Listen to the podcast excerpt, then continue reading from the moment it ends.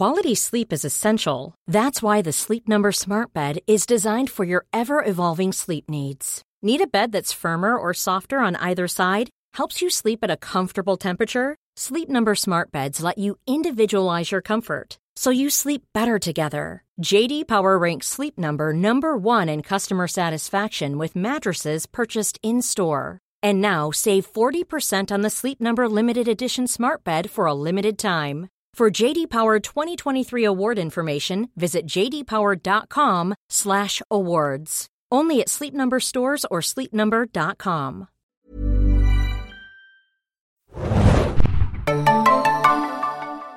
Einen wunderschönen guten Tag und herzlich willkommen zu einer neuen Ausgabe des Serien Junkies Podcasts. Mein Name ist Thomas und mit mir dabei sind die liebe Hanna. Hi. Und der Mario ist auch wieder da. Ja, hallo. Mario, du dürfst heute auf dem Thron äh, Ich Platz bin nehmen. wieder der, der König auf dem Porzellanthron. Sehr schön. Heute ohne Soundeffekt. Ja, und heute sind wir nur zu dritt, aber das soll uns nicht aufhalten, in die neue Folge einzusteigen. Game of Thrones ist natürlich wieder unser Thema. Erstmal die Infos vielleicht für Leute, die auch neu dazugekommen sind. Ihr findet alle unsere Folgen unter serienjunkies.de slash podcast. Könnt uns immer schreiben unter podcast at serienjunkies.de. Wir freuen uns über Abos bei iTunes und Bewertungen und bei YouTube und Bewertungen und Kommentare etc. Und ähm, Game of Thrones könnt ihr in Deutschland ja immer schauen bei Sky Go aktuell immer montags und bei Sky Anytime immer schon ab dienstags. Und ab dem 2. Juni, sei nochmal darauf hingewiesen, gibt's dann die deutsche Synchro auch bei Sky. Ähm, noch die Info bezüglich Spoilern. Wir spoilern natürlich alles, inklusive der aktuellen Episode Mockingbird. Das ist die siebte Folge der vierten Staffel. Und äh, dann können wir, glaube ich, direkt einsteigen. Oder habt ihr noch was? Spoiler, Brüste. Ja, das, wird- das wird auch nochmal ein Thema sein. Äh, Oh Mario. ja. Vielen Dank. Ähm, ich habe es wie immer aufgeteilt nach Orten, ähm, unsere kleine Abhandlung hier. Diese Folge waren es wieder extrem viele Handlungsstränge. Äh, deswegen ist es, glaube ich, nochmal besser, wenn man es so unterteilt. Sonst wird es ein wenig unübersichtlich, wenn man jetzt ähm, äh, sich nach der Folge äh, entlanghangelt, wie sie denn ausgestrahlt wurde. Das wird dann äh, sehr chaotisch. Aber wir fangen an in King's Landing und wir fangen an mit einer Szene zwischen Jamie und äh, Tyrion. Äh, fand ich ganz, ganz schön in dieser Episode. Also Tyrion jetzt nach diesem, ja, er hat sich mal alles von der Seele äh, geredet in der letzten Folge, in dieser großartigen Schlusssequenz, wo es dann darauf hinauslief, dass ihm das Angebot, dass er das Angebot indirekt ausschlägt, was ihm äh, sein Vater Tywin und Jamie gemacht haben, dass er doch an die Night zur Night's Watch gehen könnte und dadurch aber seinen Kopf behält. Und jetzt äh, läuft es auf den Trial by Combat hinaus, den er ja schon mal erlebt hat. Und äh, Jamie regt sich jetzt zu Recht äh, darüber auf. Er hat sich ja so ein bisschen dafür ins Zeug gelegt, dass er diesen Deal bekommt. Obwohl interessanterweise sie ja auch ähm, sagen, oder Tyrion ja auch sagt, du weißt schon, dass Tywin das im Endeffekt so geplant hat oder sie legen es ihm so ein bisschen in den Mund zumindest. Ne? Ähm, macht auch Sinn. Ja, er war sehr, sehr zufrieden mit sich selbst, Ja. als er den Deal vorgeschlagen hatte. Und er hatte es auch so parat. So. Ja. Er meinte so, okay, dann machen wir das so und so und du kriegst das und ich krieg das und alles klar. Ja. Und er war, also Tywin war sehr schnell damit, jo, machen wir so. Kein Das ist immer ein Stress. Zeichen, schlechter, schlecht verhandelt. Ja. Wenn der andere zu schnell zusagt. Genau. Dann ist man schon zu sehr auf äh, dessen Seite gewesen wahrscheinlich. Ja, wie fandet ihr die Szene? Ähm, es ging dann, also es, es gibt dann halt jetzt in dieser Episode, das fand ich cool, ein bisschen so wie mit Cersei in zwei oder drei Episoden davor, wo sie drei Leute besucht hat, die zu beeinflussen, bekommt jetzt ähm, Tyrion drei Besuche von potenziellen Kandidaten quasi, die für ihn als Champion ähm, antreten können. Und dass Jamie für ihn als Champion antritt, äh, ja. weiß nicht. Also ich habe es persönlich irgendwie auch für unwahrscheinlich gehalten, gerade auch, weil er natürlich die Hand verloren hat, was erstmal sein erster Argumentationspunkt ist. Ich bin sowieso kein guter Kämpfer mehr.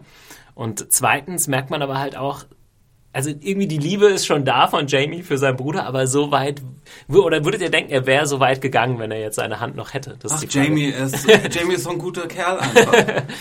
Der, der ist so sympathisch und nett. Ja. Aber nochmal. Sorry, also, ich, ich werde da diese Staffel nicht mehr drüber hinwegkommen. Die können jetzt Szene für Szene mit Jamie ist so ein netter Bruder machen irgendwie. Ja. Ich, äh, Na, das ist ja auch, äh, zu Recht sollte man sich das immer noch Nein, in den, aber nochmal, ganz ehrlich, du hast deine, deine Schwerthand ist kaputt und du müsstest jetzt mit links gegen The Mountain kämpfen. Ja, Pipi beim Arsch. Was denn machen? Nein, nein, doch also als Argumentation, dass er das nicht machen kann, ist, ist das komplett. Ja, aber. Tywin sagt ihm ja nochmal so, doch, kämpfe, ne? So, Ja. mach es doch, weil dann die Dynastie, ne? Dann hat Tywin sozusagen, dann, dann würde er, wie heißt es, Tywin einen, ne? Würde er noch mehr verletzt, indem seine Ja. Dynastie dann Das halt war ja wohl ist. ein Scherz. Ja, da scherzen sie so ein bisschen drüber. genau, ähm, aber da ist Jamie dann auch, und dann so, also nicht so weit, dass er sich, er würde sich nicht opfern für Tyrion in dem Sinne. Also das Opfer würde er nicht bringen, auch wenn er. Und wie gesagt, ich Hat- finde es voll verständlich. Hat jemand, über- äh, sorry. Jetzt habe ich mal gefragt. äh, achso, hat jemand von euch eigentlich erwartet, dass in dem Moment, wo, äh, wo Tyrion ihn fragt, ja, äh, ist das denn so und so, der kämpft? Und er meint, nein, nicht der. Dass, so, dass er meint, Harrison, äh, nee, dass, dass Cersei ihn gefragt hätte. Ach so. Weil ich dachte, in dem Moment kommt jetzt voll das Drama vielleicht, Ah. dass äh, Cersei ihn gefragt hat, dass er ja. der Champion sein soll, der gegen Na gut, Tyrion als Buchkenner habe ich es leider nicht gedacht. ja, ich hatte es Na natürlich auch schon dann irgendwie im Kopf. Ne? Ach das ja, ist so, das ja macht er. Aber man muss, man muss so dazu sagen, dass wir ja auch viele Kommentare bekommen haben und Mails bekommen haben und da waren auch äh, Buch-Nichtwissende dabei, Unwissende dabei und die haben oft auch gedacht, dass Jamie natürlich kämpfen wird. Und egal in welcher Konstellation. Es gab eine interessante Mail, wo es wirklich um beide Konstellationen ging. Also entweder, dass äh, Jamie kämpft für äh, Tyrion oder Jamie kämpft für Cersei. Ja. Ich fand's Hat mich lustig, dass eine, das habe ich gerade noch gelesen, ich weiß leider nicht den Usernamen noch bei YouTube, eine tatsächlich drunter geschrieben hat, äh, dass es doch auch sein könnte, dass Tyrion gegen Tywin kämpft. Da haben wir auch später eine Mail noch zu. Ja. Finde ich auch sehr lustig, die Vorstellung, dass Charles Dance Ja. da um, um Tyrion herum Ja. Das finde ich, ähm, ja, das hatte ich auch sehr. Obwohl, sie hat auch noch dazu geschrieben, ja, Tywin sei ja so ein legendärer Kämpfer. Ist er das denn? Das wurde jetzt ja auch. War bestimmt. Ja, also sonst wäre er wahrscheinlich nicht so hoch angesehen, aber so wirklich als Kämpfer wurde er bis jetzt noch nicht so dargestellt. So Ne? als, als Stratege. Ja, ne? genau. Aber ich schätze auch mal schon, dass er ein sehr, sehr guter Feldherr, ja, im Endeffekt schon, muss, aber äh, gut, das, ja, das bleibt Vielleicht, uns jetzt aber- erstmal aber wir, bitte, erspart. Wir, wir meinen das jetzt natürlich nicht, wir wollen dich nicht verarschen damit, ne? Nee. In dem Sinne, was du alles dachtest. Aber ich habe auch, als ich es gelesen habe, dachte ich auch so, wie cool eigentlich. Ich Ja. hätte Tywin ganz gerne nochmal kämpfen gesehen. ja. so mit so einer, ja, kann man sich Aber vorstellen. irgendwie hätte ich das trotzdem nicht gedacht, dass er, das ist quasi nicht seine Rolle Nee. irgendwie, ne? In, in diesem äh, Prozess auch oder allgemein am Hof. Ich weiß Es nicht. gab wohl aber viele auch im äh, US-Internet, wo ich das so ein bisschen verfolgt hatte, so die Nachberichterstattung, haben wohl viele damit äh, gerechnet, dass sie die Situation aus dem Buch ändern, dass sie nicht die gleichen Champions nehmen wie in dem Buch. Mhm. Ich weiß gar nicht warum, aber das haben äh, viele, viele gedacht. Weil gerade, ich meine, da kommen wir ja noch hin, Ja. wie die Konstellation aussieht, aber die ist doch gerade so genial, finde Ja. ich. Ja klar, sie macht ja auch. Äh, Die wurde ja auch seit Anfang der Mhm. Staffel naja, angedeutet. Also ich würde jetzt nicht sagen, man hätte das wissen können, großartig. Das ist schon ziemlich. Naja, wenn man den Trailer zur Staffel gesehen hat, dann konnte man das sehr wohl wissen. Das äh, finde ich tatsächlich ein bisschen doof, dass sie dann solche Sachen Ja. äh, spoilen. Das ist echt ein bisschen schade. Ich kann mich auch noch dran erinnern, dass es halt den, den Trailer gibt, äh, wo ähm, Oberyn dann quasi kämpft. Und ich weiß, Ja. sieht man schon gegen wen. Na, ich erinnere mich halt, Oberyn da gesehen zu haben oder Ja. den neu gecasteten äh, Mountain auch und dass sie in so einer Gladiator-Arena da irgendwie Mhm. aufeinander einhacken, glaube ich. Ähm, von daher war ich auch als Buch-Nichtkenner etwas wenig überrascht, als es dann dazu kam. Ja, schade, schade. Aber Ja. trotzdem finde ich es, ähm, also es gibt ja dann die Szene, die Szene endet damit, dass eben äh, Jamie Tyrion sagt, der Mountain wird kämpfen. Äh, ist ein bisschen eine schwierige Figur in der Serie, gerade weil er oft nur so durch Erzählungen und so genannt wird, jetzt auch schon zum dritten Mal gerecastet wurde, also neu besetzt wurde. Äh, wird jetzt gespielt von, oh je, Mist, jetzt habe ich mir den Namen nicht aufgeschrieben. Den kriege ich niemals mehr zusammen. Das ist ein isländischer äh, Schauspieler und äh, Strongman, also so stärkster Mann der Welt, äh, Wettbewerbe. Und dementsprechend äh, sieht er auch aus. In Ja. der nächsten Szene kriegen wir ihn dann äh, vorgestellt und er macht so ein bisschen, ja, ein bisschen Hackfleisch aus so ein paar äh, Gefangenen in King's Landing, die so, gegen, so pseudomäßig gegen den Antrieben, wo ich auch so gedacht habe, was ist denn das überhaupt für ein Training? Ja, das ist ja, Ja, wenn du die dann nur so... mal, die haben noch nicht mal ein Schwert. Ich meine, die haben noch Ja, doch. gesagt so, oh, Doch, äh, Ach doch, die manche. haben's weggeworfen. Ja, der eine hat's so- weggeworfen. Und dann hackt er ihn trotzdem so kurz und klein. Das macht eigentlich überhaupt keinen Sinn. Aber die waren noch nicht mal irgendwie kräftig, ne? Das Äh, so Nee, ich glaube, das waren Männchen. wahrscheinlich so Leute, die die Wahl hatten, entweder gegen den Mountain kämpfen oder an die, an die Wall.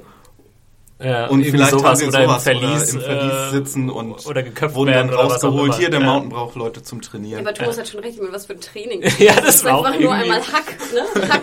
Ja, das war tatsächlich ein bisschen seltsam, weil selbst in, in Westeros oder so ist man ja nicht so bestialisch, animalisch, dass man irgendwie im Training schon so auf, äh, aufs Blut irgendwie kämpft. Ja. In der Regel kämpfen ja sogar mit äh, nicht scharfen Schwertern und so. Und das war schon so ein bisschen Ich musste auch so plakativ dargestellt, dass man ihn jetzt da einfach irgendwelche Leute abmetzeln Ja, wo lässt. ich am meisten lachen musste, ist, wo dann doch, er holt doch irgendwie so die Gedärme raus, ne? Ja. Oder die fallen irgendwie Ja. raus von, von einem und dann siehst du Cersei, wie sie ankommt und dann so über die Gedärme Ja. steigt. Das kam mir so sehr vor wie so bei Terminator, weißt du, wo du diese Slow-Mo-Einstellung hast, wo dann so der Terminator auf so ein Spielzeug-LKW tritt und so, ne? Genau, oder auf einen. Totenkopf oder Genau, so. so ein genau. Totenschild. Aber ich fand es dann im Endeffekt, äh, wie es wie es gefilmt war, ziemlich cool. Ähm, weiß ich nicht, ob es aufgefallen ist. Ich habe heute Morgen das Review geschrieben, deswegen habe ich ein bisschen genauer hingeguckt. Äh, es gab dann eine schöne Einstellung. Natürlich ist der Typ schon extrem riesig und um ihn noch mal größer erscheinen zu lassen, wird er so aus einer totalen Untersicht gezeigt, wo man einfach nur ihn sieht und im Hintergrund so eine Mauer, aber er quasi größer ist als diese Mauer. Und Cersei tritt dann auch nochmal daneben, so ganz klein. Äh, fand, ich, fand ich ziemlich schön äh, eingefangen. Ja, ich fand seine, seine Schultermuskeln hier oben auch ganz schön beachtlich, ne? Die waren ja fast Ja, so hoch er wie sah- sein Kopf. Es sah so ein bisschen aus, wirklich so wie er gefilmt war, wie als, als wenn er ein fleischlicher Riesenroboter wäre, wo hier ein kleinerer Mann drin steckt. Ja. Stimmt, er wirkt dann auch so, als er äh, Cersei, nee, Cersei fragt ihn dann, nee, er fragt sie, gegen wen er kämpfen soll oder er gegen wen er kämpft, ja. Und sie sagt dann, does it matter? No. Oder no, it doesn't. Oder sowas.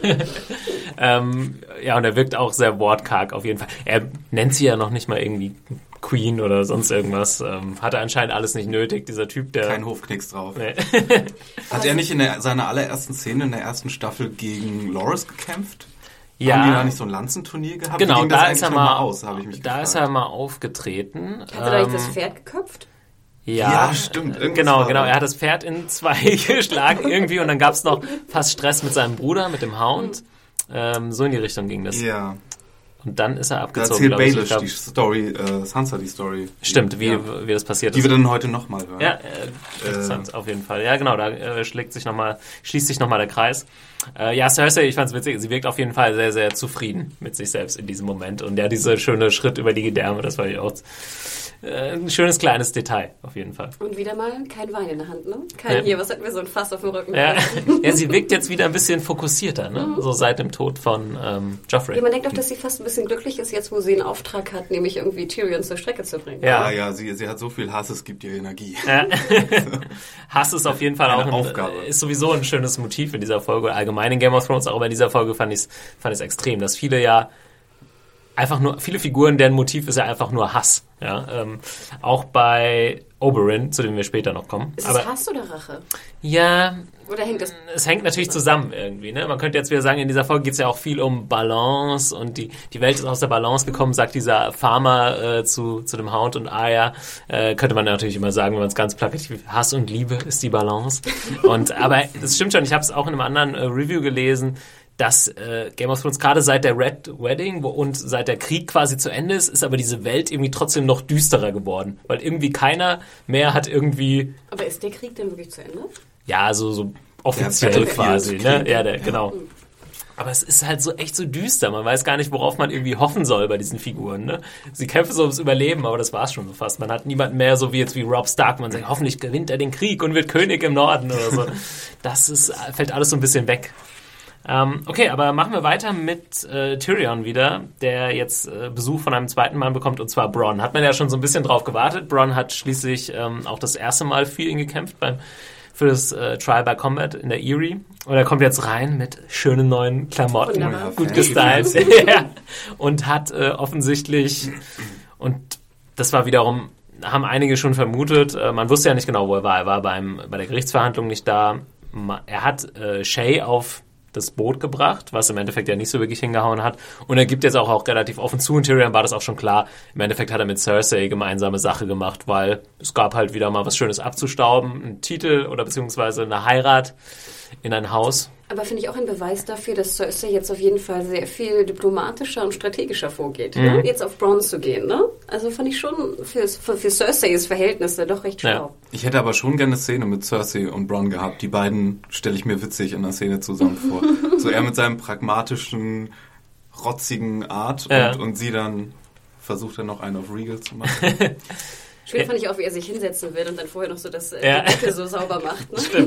Damit seine neuen blauen Kleidchen Ja. da nicht. Äh, Ich fand die, fand, die, fand die Szene echt gut, weil sie halt so gezeigt hat, also Tyrion konnte halt auch nicht so richtig sauer sein, weil er im Endeffekt war das ja auch irgendwo abgemacht und er weiß auch immer, er sagt ja dann auch, warum er Bronn mochte, war halt deswegen, weil er auf sowas scheißt im Endeffekt und er sagt halt, äh, Bronn sagt dann noch, ja, aber wenn du mir was bieten kannst, äh, was mehr wert ist als das, was ich jetzt bekommen habe, Ich wollte gerade sagen, Bra äh, Bronn, nicht Brand. Bronn bleibt sich auf jeden Fall treu. Ne? Er Ja. hat immer gesagt, ich bin ein Sales Sword. Der, der den höchsten Preis zahlt, kriegt den Zuschlag. Ne? Ja. Aber ne, du hast mir gesagt damals, du bietest das Doppelte. Was kannst du mir bieten? Ne? Ja. Biete mir Schlösser, biete mir sonst was. zumindest Ähm, ist er so fair, um nochmal Tyrion Genau. äh, zu fragen. Es ist aber natürlich als Zuschauer auch schwierig, ihm jetzt hier das Übel zu nehmen, wenn wir in der Szene vorher gesehen haben, was der Mountain mit Leuten macht, die Ja. vor ihm stehen. Und Fand, fand ich auch nochmal ganz interessant, dass er da nochmal drauf eingeht und wirklich so sagt, ah, ich weiß nicht, ob ich den irgendwie knacken könnte, vielleicht könnte ich das probieren oder dies. Wirklich so ein bisschen Kampftaktik, die man vielleicht gegen den Mountain anwenden könnte. Aber ja, das Risiko ist mir dann auch zu groß und im Endeffekt spricht er dann irgendwie so das aus, was was Jamie vorher nicht aussprechen konnte oder wollte. Also, äh, ich mag dich, aber ich mag mich mehr. das fand ich ein schöner Satz. Ich fand ja auch schön, dass er, ich weiß nicht, ob ihr es mitbekommen habt, was er jetzt eigentlich äh, versprochen bekommen hat von ähm, Cersei. Und Ja, zwar er soll hat, er er ja. hat geheiratet, ne, es oder? Soll, Soll oder hat er schon? hat er schon? Ich dachte, er hätte schon. Hätte schon? So ich habe ich glaube, verstanden. soll, habe ich. Ah, ist ja nicht so wichtig. aber- Ja. Aber er soll jetzt ja hier, oder hat, wie auch immer, soll Lollis äh, Stokeworth heiraten. Ja. Und das ist, glaube ich, die, wenn ich mich recht erinnere, die damals äh, da vergewaltigt wurde in den Straßen von King's Landing. Ah, ich wusste jetzt nicht, dass sie. Ich habe gedacht, na, das ist jetzt irgendwie ein beliebiges Haus, was man jetzt noch nicht großartig gesehen hat. Ich weiß nicht ob ich das verbinde mit dem Buch. Teilweise erinnere ich mich ja sehr gut an das Buch und teilweise ja gar nicht, wie ihr wisst. Aber äh, wir hatten noch diese eine Szene, wo auch so Sansa in den Straßen ist Ja. von King's Landing. Und da wird doch so eine andere aus ihrem Gefolge vergewaltigt. ja. Genau. Und ich meine, Was das eine Vergewaltigung, an das würde ich mich erinnern. Sie wird weggeschnappt und Was? es wird, glaube ich, deutlich gemacht, dass sie dann vergewaltigt wird von 50 Leuten oder Ja, so in der, äh, aus der Bevölkerung. Überhaupt keine Ahnung, von wem du redest. Ja. Also ich glaube jedenfalls, das ist Lollis und ich musste auch sehr lachen, wie er dann sagt, ähm, äh, irgendwie, If I wanted wits, I'd marry genau. Weil das stimmt ja, ne? Das stimmt wirklich. Und auch natürlich die Frage, wie ihr schon sagt, will ich jetzt sozusagen neben meiner warmen Frau liegen oder ne- gegen den Mountain kämpfen, ne? Und dann ich im Norden so, landen. Genau, bei dem schlechten Wetter. Natürlich macht ihm ja noch so ein bisschen Pseudo-Angebote, was er ihm so versprechen kann, aber das ist Bronn dann auch einfach zu unsicher. Und ja, ich fand es trotzdem schön, dass sie dann irgendwie so ein bisschen trotzdem im Frieden so auseinandergegangen sind. Ja, Ja, war ja schon irgendwie eine Beziehung zwischen den beiden. Weil de facto haben, haben sie sich ja nicht hintergangen. Ne? Also sie waren Mhm. Sie ja immer offen zueinander. Genau nach den Regeln gespielt, die eigentlich aufgestellt Ja. waren. Was ja. selten genug passiert. Tyrion meinte ja auch in seiner fast ersten Szene mit ihr, äh, ihm so, was immer dir jemand bietet, ich biete dir das dritte Mhm. und das ist dann halt unser Deal und I like living. Ja. Stimmt. Ja, Ja, schön fand ich auch diese die Gefängniszelle, die ja auch am Anfang gerade in der Szene mit Jamie unheimlich schön beleuchtet war. Es war ja fast komplett dunkel. Ne? Ja. Du sahst immer nur so die, die Seitenansicht. Und jetzt, ich weiß nicht, ob es aufgefallen ist, sah man noch so an der Wand, wie so Wasser runterlief. Also total schön gemacht. Mhm. Ja, sie mussten es natürlich ein bisschen variieren, gerade weil es irgendwie drei Szenen äh, in dieser Gefängniszelle gespielt haben. Die dritte spielt dann, wenn ich mich recht erinnere, bei Nacht. Es gibt auf jeden Fall Fackelschein und so weiter. Ja, und das ist dann äh, Oberyn, der bei Tyrion vorbeischaut und es fängt an mit einer ziemlich emotionalen oder es geht dann über in eine ziemlich äh, emotionale Geschichte, die Oberyn erzählt. Und wenn ich mich da recht erinnere, ist sie auch sehr genauso aus dem Buch, oder Hannah? Ähm, Du Würdest du mir da recht geben? Diese Geschichte, die er erzählt mit, ähm, naja, dass er eben äh, Tyrion schon mal gesehen hat als Baby und so weiter, die Geschichte kam mir sehr bekannt vor. Ich glaube, die ist sehr exakt so im, im Buch beschrieben. Das scheint wieder eine Szene zu sein, die ich mich nicht erinnere. Ähm, jetzt, wo du es ja. sagst. Ich würde jetzt ich würde halt dem, dem Credit eher äh, George R. R. Martin geben als jetzt den Drehbuchautoren, aber wenn ich da falsch liege und die ist komplett irgendwie Ach so. erfunden, Nee, ich dann glaube, schon, ich glaube schon, dass sie da war. Das Ja. Ja. klingt nach einer sehr buchmäßigen Genau. Sache. Ja. Aber wie brillant das auch war. Ich meine, ähm, äh, Peter Dinklage, auf dem die Kamera die größte Zeit war Ja. und nicht auf dem Geschichtenerzähler dieser Story, der hat hier, also viele sind ja letzte Woche total ausgeflippt, als er seinen großen Ausflipper hatte und wie gut das geschauspielt war. Aber das hier, wie subtil er da Ja. äh, mit sich gerungen hat, an, als er diese Story hört, das war, oh, das war ein Ja, Highlight. fand ich auch äh, gänsehautmäßig. War auf jeden Fall für mich das Highlight der Episode, kann ich schon mal vorwegnehmen. Und ja, so, so Reaction-Shots, also das musst du auch erstmal machen als Schauspieler, ne? Äh, das muss wirklich gut rüberkommen, ohne dass du irgendwie was sagst oder machst. Ähm, einfach durch deine Reaktion da die Gefühle zu vermitteln, das macht Peter Dinklage schon extrem, extrem stark. Ich konnte mir in der Szene auch gut so eine richtig garstige äh, Schwester Cersei vorstellen. Ja. Ne? So oh, als Teenage-Mädchen genau. war sie bestimmt ja. ein richtig, richtig garstig. Ja, und man merkt halt so die, die Entwicklung, dass Tyrion am Anfang, er ist aber noch so zu leichten Scherzen aufgelegt, auch wenn es schon sehr düster für ihn aussieht und es weicht dann immer mehr und immer mehr kommen ihm die Tränen in die Augen. Und äh, ja, wie sehr das ihn halt trifft. Wir haben jetzt zweimal diese Sachen gehabt, dass es eigentlich natürlich schon auf seine Kindheit und seit er geboren ist zurückgeht. Natürlich dadurch, dass er immer malträtiert wurde, immer schlecht geredet wurde, immer als Monster bezeichnet wurde. Und die Sache natürlich vor allem mit seiner Mutter, äh, für deren Tod ihn Cersei immer verantwortlich gemacht hat, sein Vater auch. Ja. Und dann als äh, Oberyn, das Motiv ist ja relativ klar. Ähm, Oberyn wirkt ja dann auch sehr, sehr traurig und ihm fangen auch irgendwie an, die Tränen in die Augen zu kommen. Und er will natürlich seine Schwester weiterhin rächen. Und ich glaube, Oberyn weiß auch im Endeffekt, dass es erstmal jetzt nicht so die Rache an allen ist. Und er weiß auch irgendwie noch, dass Tywin vielleicht verantwortlich ist, obwohl sie ja einmal dieses Gespräch hatten, wo Tywin das ein bisschen beschönigen wollte, so, ah, der hat vielleicht auf seine auf eigene Faust gehandelt und so, aber ich glaube, Oberyn geht jetzt erstmal so nach dem Motto, ich gehe jetzt erstmal den ersten Schritt und der Mountain muss jetzt aus dem Weg geräumt sagen, werden. Weil ne? er sagt ja auch nicht, dass er sozusagen jetzt seine Vengeance, seine Rache kriegt, sondern er sagt Justice. Ja, ne? und, und, er fängt an mit dem Mountain, genau, sagt er. Ja. Weil er der, derjenige ist, der sie umgebracht hat. Wo ja. du denkst, okay, das ist halt der Anfang und dann geht's weiter. Ja.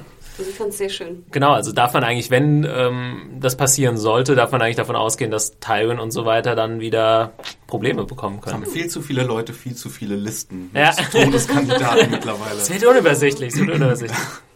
Ja, aber auf jeden Fall, ich glaube, gerade für die, für den Nicht-Buchkenner dürfte das ein ziemlich geiler Moment gewesen sein, wenn Oberyn sagt, ja, ich werde als ein Champion auftreten. Und im Moment äh, hat Tyrion auch so ein leichtes, man weiß gar nicht, was er machen will irgendwie. Ja, aber das, das, erinnerte mich so ein bisschen, wo er dann die Fackel nimmt und dann, you have my sword. So. and, my and my axe. Stimmt. Sehr schön. Ja, ich bin auf jeden Fall äh, sehr, sehr gespannt, was da noch Aber, kommt. Äh, äh, Mario, du als Nicht-Buchkenner, was denkst du denn, wie, wie der Kampf ausgehen wird? Oh, oh, also wenn Oberyn verlieren sollte, dann wäre ich sehr enttäuscht, weil er ist irgendwie meine liebste Neuzugangsgeschichte äh, hier in dieser Staffel.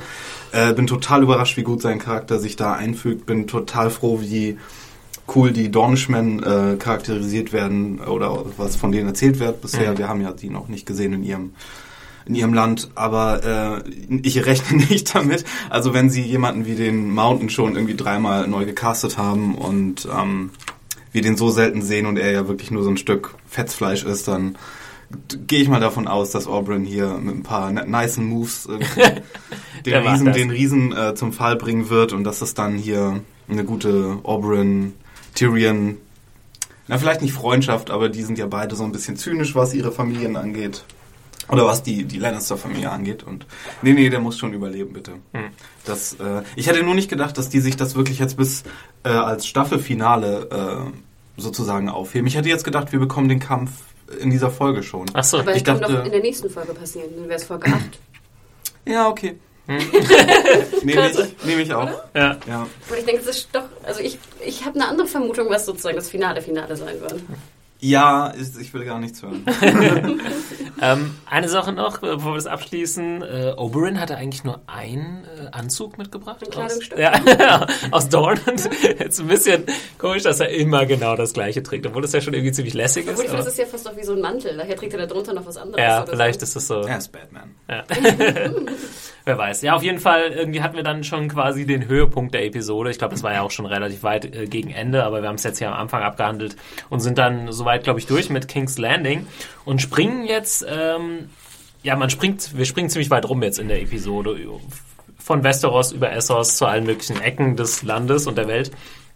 Äh, ich würde gerne anfangen mit Aya und äh, The Hound. Oh, es reicht langsam. Die immer noch on Tour sind. Ähm, ja, ich, ich, was meinst du mit es reicht langsam? Na, ich liebe Arya. Eine meiner liebsten Figuren in der ganzen Sache. Aber die ganze Gelegen Angelegenheit mit ihr und dem Hound und deren Beziehung ist sowas von an einem Ende angelangt und zu Ende erzählt. Die müssen endlich irgendwo ankommen oder deren Geschichte muss irgendwie schließen. Aber dafür, dass wir so viele tausend Leute haben, die wir eigentlich verfolgen müssten. Und jede Folge die beiden kommen. Und jetzt äh, bekommen wir hier nochmal die gleiche Story aufgetischt, die wir schon kennen über den Hound. Ähm, die nichts Neues ist. Also der Hintergrund von ihm, der tragische mit dem Feuer und seinem mhm. Bruder und so, das kennen wir alles. Wir kennen die Sache, dass die beiden sich auch irgendwie mögen, aber sie ihn irgendwie auf ihrer Liste hat. Wir kennen, dass sie von ihm lernt. dass er wiederum äh, von ihr überrascht wird, das kennen wir alles und es Mhm. reicht langsam und es ist so. Stimmt, würde ich sagen, ist Und jetzt kommen wir, bekommen wir hier nicht mal irgendwie was Befriedigendes, sondern auch wieder nur so ein, so ein äh, Mid-Level Mini-Boss, der, den sie nicht mal auf der Liste hatte, nur damit sie nochmal Peaks machen kann. Und das nervt mich langsam. ja, berechtigte Kritik finde ich auf jeden Fall. Es dreht sich durchaus so ein bisschen im Kreis und ich glaube, wir hatten das Thema schon öfter. Ähm, das, ich habe das Gefühl, es liegt halt so ein bisschen daran, ne, sie müssen immer gewisse Charaktere, eine gewisse Anzahl ja, eine gewisse Häufigkeit haben, mit der sie die zeigen in der Serie. Ich fände es ja irgendwie interessant, also wie würde Game of Thrones funktionieren, wenn man sich halt trauen würde, Folge 1, äh, Handlungsbogen 1 und 2, Folge 2, Handlungsbogen 3 und 4 und man sieht dann vielleicht vier Folgen, die Leute aus Folge 1 nicht mehr und dann kommen die wieder, einfach um mehr äh, Rhythmus drin zu Dann haben. wär's ja einfach nicht so oft rumzuspringen. Dann wäre es eine komplett, ein bisschen andere Serie, ähm, weil man womöglich, Hanna? Hanna Ja? meldet sich. Frau Kluge. Zweierlei, wenn Ja. ich mal nach Bernd aus der Redaktion sprechen darf. Zum einen ähm, finde ich ja trotzdem schön, wenn man springt, weil das halt diese, diese Zeitgleichheit Ja. Äh, darbietet, was ich eigentlich ein- sehr spannend finde bei Game of Thrones, dass du halt immer auch diese Möglichkeiten des Treffens hast oder das, was gleichzeitig passiert. Oder jetzt zum Beispiel, wie sie auch erfahren, dass Joffrey tot ist.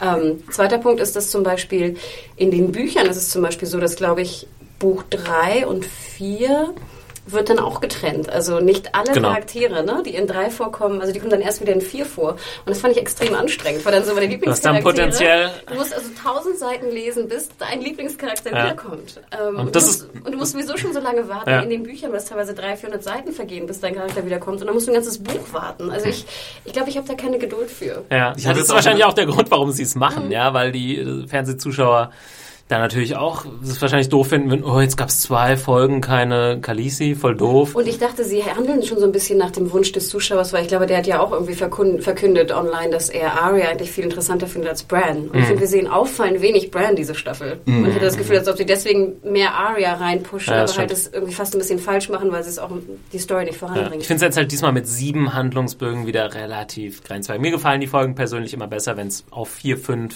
äh, konzentriert ist vielleicht. Allerdings äh, war ich jetzt wieder so ein bisschen ängstlich, dass es das schon wieder mit Yara Greyjoy war, letzte Folge. Ja. Und dass alles, was ähm, in, in, auf den Iron Islands jetzt passieren wird, was wir ja auch absehen können, so ein bisschen was mit Theon, der jetzt das Ganze infiltrieren soll, geschehen wird, dass das erst in der nächsten Staffel ansteht. Und ich denke so, nein, Äh, das, ist, das ist hart. Das ist hart. das ist echt hart. Ich muss ja auch gestehen, dass ich die Arya Hound Storyline sehr gerne mag. Ich mochte die schon im Buch sehr gerne. Und ich glaube, hier ist es auch ein bisschen so der Versuch, wie ihr schon erwähnt habt, den, das Land so ein bisschen zu zeigen. Also diesen Nachkriegs-, im Kriegszustand, wo keiner genau weiß, wer gegen wen, alles ist kaputt, nichts wird geerntet, man ist sich nie sicher, wo man ist. Also um das ne, Land, die, die, die Gesellschaft darzustellen. Ja, aber wie viele von diesen Figuren, die äh, das Volk in Anführungszeichen repräsentieren, hatten wir mittlerweile. Und der arme Mann, der leidet unter den Zuständen, äh, die herrschen, die von den Oberen äh, verursacht Ja. werden. Und das, davon hatten wir schon so viele Bauerncharaktere jetzt. Ich, hätte, ich würde noch mal gerne, also du hast ja am Anfang die Kritik gebracht, das hatten wir das meiste schon, das stimmt auch. Würde ich auch sagen, dass Aya jetzt noch jemanden relativ kaltblütig äh, ermordet, ist jetzt auch nicht mehr so neu, obwohl ähm, wir ja schon immer mehr sehen, wie, ja, wie nihil- nihilistisch sie irgendwie drauf ist, weil sie auch diesen Bauern dann sagt, ja, nach nichts kommt wahrscheinlich auch einfach nichts. Ähm, so, so eine Aussage von ihr hatten wir jetzt noch nicht so krass. Und zweitens fand ich es ganz gut im Kontrast äh, mit der nächsten Szene, wo dann, das fand ich zumindest dann neu, wo der Hound äh, persönlich über seine Vergangenheit und über diese Geschichte spricht. Auch wenn wir die Geschichte schon mal gehört haben, ähm, ist, hat dann wieder eine ganz schöne Verbindung auch irgendwo zu Tyrion zum Beispiel, äh, weil ja beide dann so ein Trauma aus der Kindheit irgendwie äh, erlebt haben und immer noch mit sich rumtragen. Und das fand ich dann zumindest thematisch ganz, ganz schön verbunden irgendwie. Und es stellt ja auch wieder die Grausamkeit des Mountain dar. Ne? Ja. Also die, ne, der Mountain wirkt ja noch furchteinflößender, indem man hört, was er mit seinem kleinen Bruder gemacht hat. Ja. Ich fand es halt witzig, als äh, der Hound dann irgendwie sagt, ja, und äh, ich habe ihm irgendwie sein Spielzeug weggenommen und ich wollte nur damit spielen, wenn man ihn plötzlich so als Kind vor Augen hat. Das, diese Vorstellung hatte man halt vorher irgendwie nicht. Obwohl ich auch ein bisschen lachen musste. Ich finde es da, also erstmal fand ich das Setdesign unheimlich schön, dieses Haus und so ein bisschen Nebel. Mhm. Also fand ich war wunder wunderschön. Sowieso finde ich immer die Aria und Hound-Szene nicht am schönsten von dem Surrounding. Aber da musste ich auch ein bisschen lachen. Ich finde, da war so ein Walking Dead-Moment drin. Wie dann der Als der Typ so steht, so Was kommt war das überhaupt für eine Aktion? Und so Also, Hals beißt, wo ich auch dachte, so oh Gott, das ist jetzt so der, der, weißt du, der typische obligatorische Zombie. Ja, vor allem, warum springe ich jemanden an, wenn ich wahrscheinlich ein Messer oder ein Schwert in der Hand habe? Äh, beziehungsweise der andere Typ quatscht dann so ein bisschen mit denen, ja, ich wollte dich eigentlich gefangen nehmen, weil es gibt 100 Silbermünzen auf deinen Kopf. Weil die Erzähler diese klaffende Wunde haben wollten, damit sie ihn mit Feuer konfrontieren müssen. Ja. Und ich glaube, da wurde das Pferd von der anderen Seite aufgezäumt. Kann sein. Aber im Endeffekt äh, ist halt witzig, dass wir die erste Szene haben wir, wo es alles sehr dunkel und äh, Leute sterben, bla bla bla. Und dann auf der anderen Seite haben wir wieder dann diese Annäherung zwischen den beiden Figuren. Ah, es gibt doch noch ein bisschen Gutes. Das ist vielleicht ein bisschen platt irgendwie und äh, ich würde auch Mario recht geben, dass wir das ein bisschen ausgelutscht ist, gerade die Storyline. Mal schauen. Ich wüsste jetzt auch nicht, sind sie immer noch auf dem Weg zu Erie? Ja, ne? Ähm, Ja, Oder- er hat doch oder in gesagt, den er, Norden. sie- er Nee. soll sie abliefern an die Genau, Tante. an die Tante, ja. Alle gehen zu Erie. Ja, alle gehen zu Erie. Äh, haben wir ja nachher noch mit Podrick. Kommen wir jetzt schon zu denen? Jetzt muss ich gerade mal gucken. Nee. Nee, erstmal Nee. Norden. Ja, erstmal kurz in den Norden. Schnarch. Ähm, ja, das war tatsächlich auch eine relativ maue äh, Sequenz. Äh, war für mich so ein absoluter Lückenfüller. Ja, Nichts und wirklich Neues wieder, passiert. ja, und wieder so eine komplette Redundanzsache. Darüber beschwere ich mich immer mehr in dieser. Das wird schon redundant, dass ich mich äh, wie ironisch äh, über die Redundanz in dieser Staffel beschwere. Aber wieder so Jon Snow so ja ja ja und dann sein, sein Boss. Wer hat hier die großen schwarzen Schuhe an? Und, äh, und ja, wir wissen es Norden ganz gefährlich und da kommt was auf uns zu. Das kommt schon seit der ersten Staffel. Kurz, kurze Klammer, ich habe leider neulich äh, Pompeii gesehen. Leider. Und, äh, ja, denn Mit Pompeii war so grottenschlecht. Erstmal der Film. Das ist der Film ihr- von W.S. Anderson. Äh, nee, ja Quatsch, euch, Moment. Wenn ihr mal Äh, so Paul W.S. Anderson. Wenn ihr so schöne Trainwreck sehen wollt, ein Film, was Special Effects und Handlung angeht, dann guckt Pompeii. Es ist unfassbar. Äh, Gerade du als Filmwissenschaftler, äh, Thomas, glaube ich, wirst deinen Spaß dran haben. Aber auch Kit Harington, so die Kampfszenen sind ganz okay, die er macht. Aber dann, sobald er ein bisschen Emotionen darbieten soll, ist es lächerlich. ja, aber ganz viele Serienstars fallen in Filmen gerade komplett über. Hier äh, Brian Cranston? Nee. Nee, Was Aaron? Paul, Ah, der ja. soll ja sich auch nicht so gut Ja, schlagen. das ist voll schwierig, finde ich. Ich habe jetzt neulich auch Godzilla gesehen. Brian Cranston ist natürlich, wir haben es ja gesehen, bei Breaking Bad ein absoluter Schauspieler und macht bei Godzilla eigentlich auch einen guten Job. Aber trotzdem, wenn du mal irgendwo 60 Folgen in einer Rolle gesteckt hast, dann ist es extrem schwierig, auch für den Zuschauer, das irgendwie anders wahrzunehmen. Ist ein bisschen tricky. Ich habe neulich auch Robocop gesehen, da war ja auch der Darsteller hier von The Killing drin. Ja. Dieser, ist das ein Schwede, ich glaube? Äh, Hen Henneman oder so, Mhm. Henneman. Er hat, fand ich, seine Rolle ganz gut gemacht Robocop. Aber Aber Kit ich habe sehr viel Harington... Trash gesehen in letzter Zeit. Kit. Har Kit Harington in Pompeii hatte ich nicht so Nee, besser. oh Gott, er hatte ich habe gehört, er Kiefer Sutherland soll ganz unterhaltsam sein. Als Bösewicht. dir, das war noch schlimmer, aber hier Kit Harington hatte sehr schöne äh, Bauchmuskeln. Also wer schöne Bauchmuskeln sehen will, die waren sehenswert. Das Immerhin. war auch das Sehenswerteste an Pompeii. Die sieht man ja tatsächlich in äh, Game of Thrones jetzt nicht so oft. Nee, die sind eher auf, auf männliche Hinterteile wenn sie dann mal zu sehen Ja, vor allem muss Jon Snow ja, ist ja immer aber dick, halt, dicht wir haben noch ein bekleidet. Problem mit Nacktheit. Ja, das, das, dazu kommen wir noch. dazu kommen wir noch. Ja, habt ihr noch was zu der Szene zu sagen? Es war halt wieder so, ähm, John schlägt dann vor, den Tunnel zuzumachen, was ich absolut sinnvoll finde. Ich glaube, ich hatte das hier schon mal angesprochen, äh, wo ich gesagt habe, was bringt so ein Wall, wenn man immer so eine Schwachstelle hat? Und das Ziel ist natürlich, diese Schwachstelle ähm, zu verteidigen, weil man sich auch die Öffnung, also den Weg offen halten muss für die Ranger und was weiß ich. Ähm, hat ja auch Sinn gemacht, aber es macht in diesem Fall, wo man echt so eine Riesenarmee potenziell gegenübergestellt hat, macht es ja Sinn, aber ja, es wird so dargestellt, John hat offensichtlich noch nicht die Leute hinter sich, obwohl der Typ, der dann angesprochen wird, der Meisterbilder, wie auch immer, ja, so ein bisschen zögert auch. Ähm, Also John wird ja schon so ein bisschen als potenziell, das wurde ja schon mal gesagt, äh, dass John vielleicht die Leute hinter sich scharen kann und dann potenziell irgendwie so eine neue Anführerfigur werden könnte an der, an der Wall. Aber Aber so weit kommt es als er sich dann wieder so hinsetzt. Dann war er genauso, wie, wie du es gerade gesagt hast. genau. Ja. Aber man hat, mal, Geschulmeisterte man hat mal kurz äh, Ghost gesehen, was auch immer nett ist. Ja. Ähm, okay, gehen wir kurz nach Marine. Hm. Mama wants some lovin'. Ja, es war, es war abzusehen ein bisschen.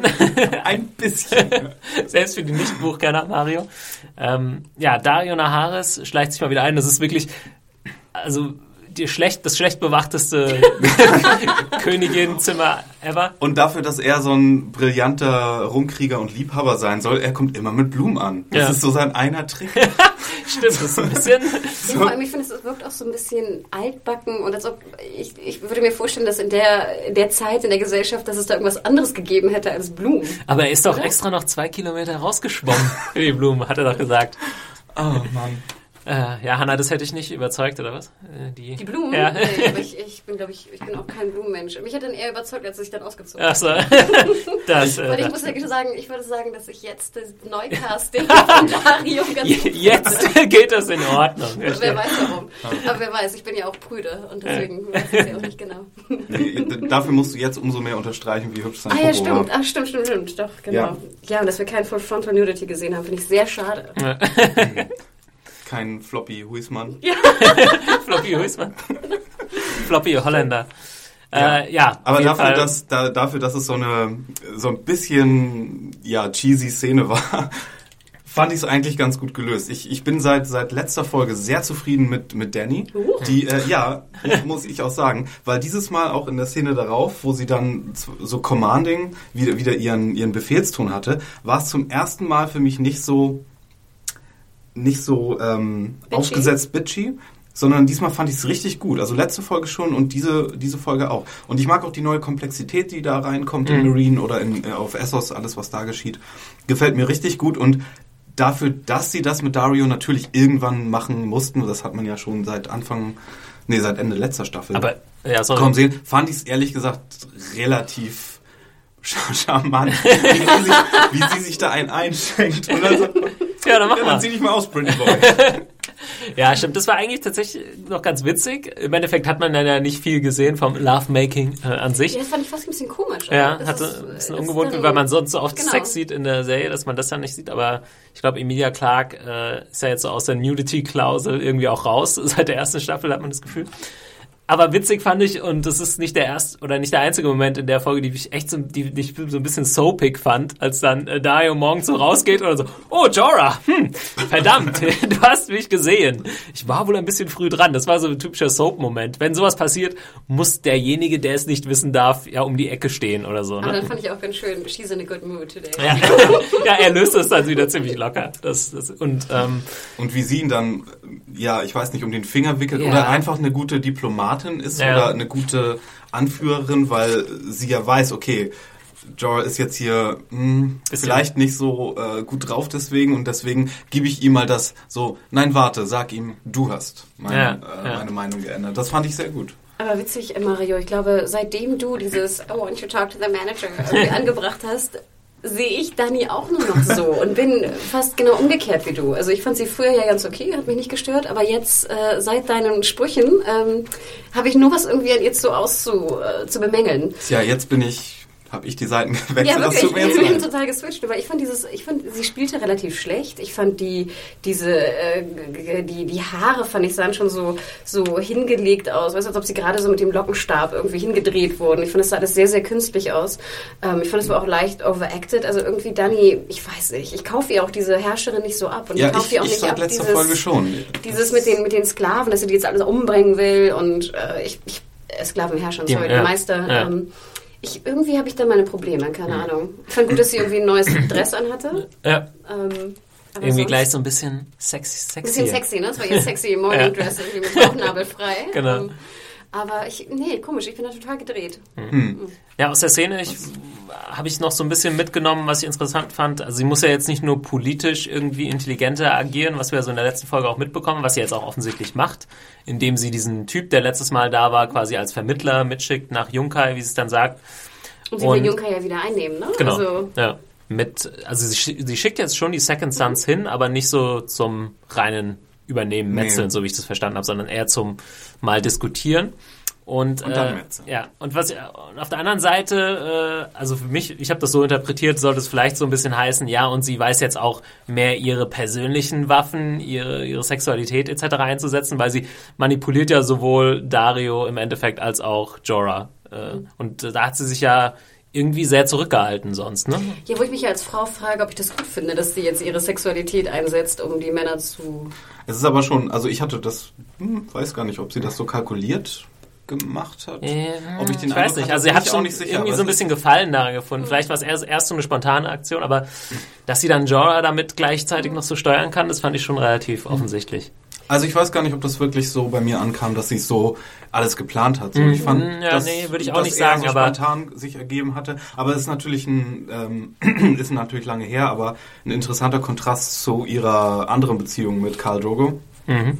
Äh, dass sie jetzt hier in, in der absolut stärkeren Hose an Hm. Muss man ja sehen, seit Karl Drogo war sie eben auch abstinent, würde ich jetzt mal sagen. Ne? Also irgendwie hat das für sie nicht so eine Rolle gespielt in ihrem Leben und vielleicht kommt das jetzt wieder und vielleicht kommen dadurch auch wieder andere Konflikte etc. zustande. Das kann man ja durchaus, ähm, könnte man sich durchaus vorstellen. Noch eine Kleinigkeit, die mir aufgefallen ist. Ich musste sehr lachen. Ich hatte mich doch letzte, in der letzten Episode über die Hintergründe der, des Himmels so aufgeregt. Mhm. Und jetzt, weiß ich, ob es aufgefallen ist, haben sie so Vögel durchfliegen lassen, Ja. um es ein bisschen echter aussehen zu lassen.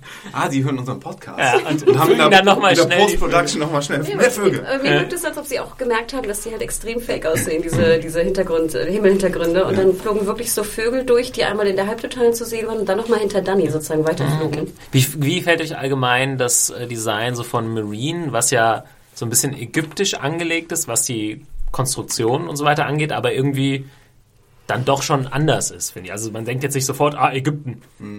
Also man hat jetzt nicht irgendwie Pharaonen oder sowas da äh, am Ja, Start. und Obacht, wir haben auch einen Kommentar irgendwann bekommen, dass Pyramiden nicht nur im alten Ägypten, dass es die nicht nur im alten Ägypten gab. ja, Mayas und so weiter, ne? Aber also mir gefällt das ähm, Set ganz gut. Es ist auch so ein bisschen minimalistisch.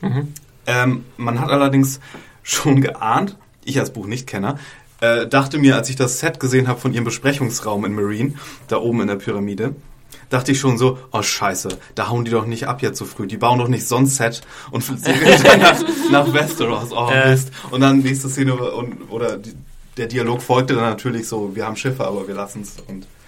Äh, stimmt, das ist immer ein bisschen äh, tricky, obwohl man jetzt bei der, ja, sehr verräterisch, obwohl man bei der Serie echt, also sie hauen da ja Kohle raus für einzelne Sequenzen, wo ich denke, echt krass. Obwohl Ähm, ich glaube, diese Sets sind ja auch variabel meist. Mhm. Ne? Dann hast du irgendwie einen Raum, wo du dann irgendwie drei Sachen umstellen kannst. Ja, okay, aber dieser Raum, ne? Besprechungsraum, der sah wirklich nach einem erstmal äh, nach einer Location aus, wo sie so aus jedem Winkel auch Mhm. filmen können. Das war nicht so eins, wo wir es äh, jetzt die eine Ecke Ja, und, sehen. und Erie, ne, haben wir auch, das war halt wirklich ein, ein Ja. Erie-Raum, ne? Also Ja. ich hatte es auch schon mal erwähnt letztes Mal, das ist ja wirklich ein Raum gewesen, der nur The Erie war, Ja. im Sinne. Und den haben sie auch drei Staffeln gelassen. ja. Stimmt. Ja, der Übergang war, fand ich dann ja ähm, so ein bisschen unsmooth, äh, weil wir, es gab ja, äh, es war ja nicht Marine und dann später Dragonstone, sondern wir hatten ja Marine. ja. Und dann der Übergang war ja ähm, Michael Huismans Popo Ja. und dann Lady Malescent Brüste. so das, äh, ah, da wurde gleich an den männlichen Zuschauer gedacht, der nicht abschalten soll. Genau. Und dann schnell, oh, wir hatten zu viel Po. Schnell ein paar Brüste hinterherwerfen. Selber Boobs. No homo. Und da können wir ja gleich mal, ich äh, schmeiß da mal äh, diverse Kommentare an, weil wir jetzt in die äh, zu der Dragonstone-Szene kommen, in der Carice von Houten eigentlich komplett nackt ähm, rumläuft. Und wir hatten, ich weiß gar nicht, wo wir letztes Mal das Thema hatten, das war bei dieser Sarah Dawson-Geschichte. Ähm, und da wurde uns, Hanna, du hast ja jetzt hier schon ein paar Mal nebenbei einfließen lassen, äh, ein bisschen Prüderie vorgeworfen. Ich ähm, lese mal ein kurzes Kommentar von Xytech äh, von uns auf der Seite vor. Er sagt, eine Bitte an das Podcast-Team. Erwähnt einmal ausführlich mit Nachdruck und stellvertretend für die zukünftigen Folgen, äh, dass ihr ein Problem, dass ihr Probleme mit Nacktheit im Fernsehen habt. Dann könnt ihr euch gerne, dann könnt ihr euch gerne erklären, dass vielleicht Hm, sorry, ja, das war ein bisschen seltsam geschrieben hier. Dann könnt ihr euch gerne erklären, äh, dass ihr vielleicht prüde seid oder die Darstellung von Frauen in dieser Form nicht gut heißt oder whatever. Oh, auch äh, Englisch.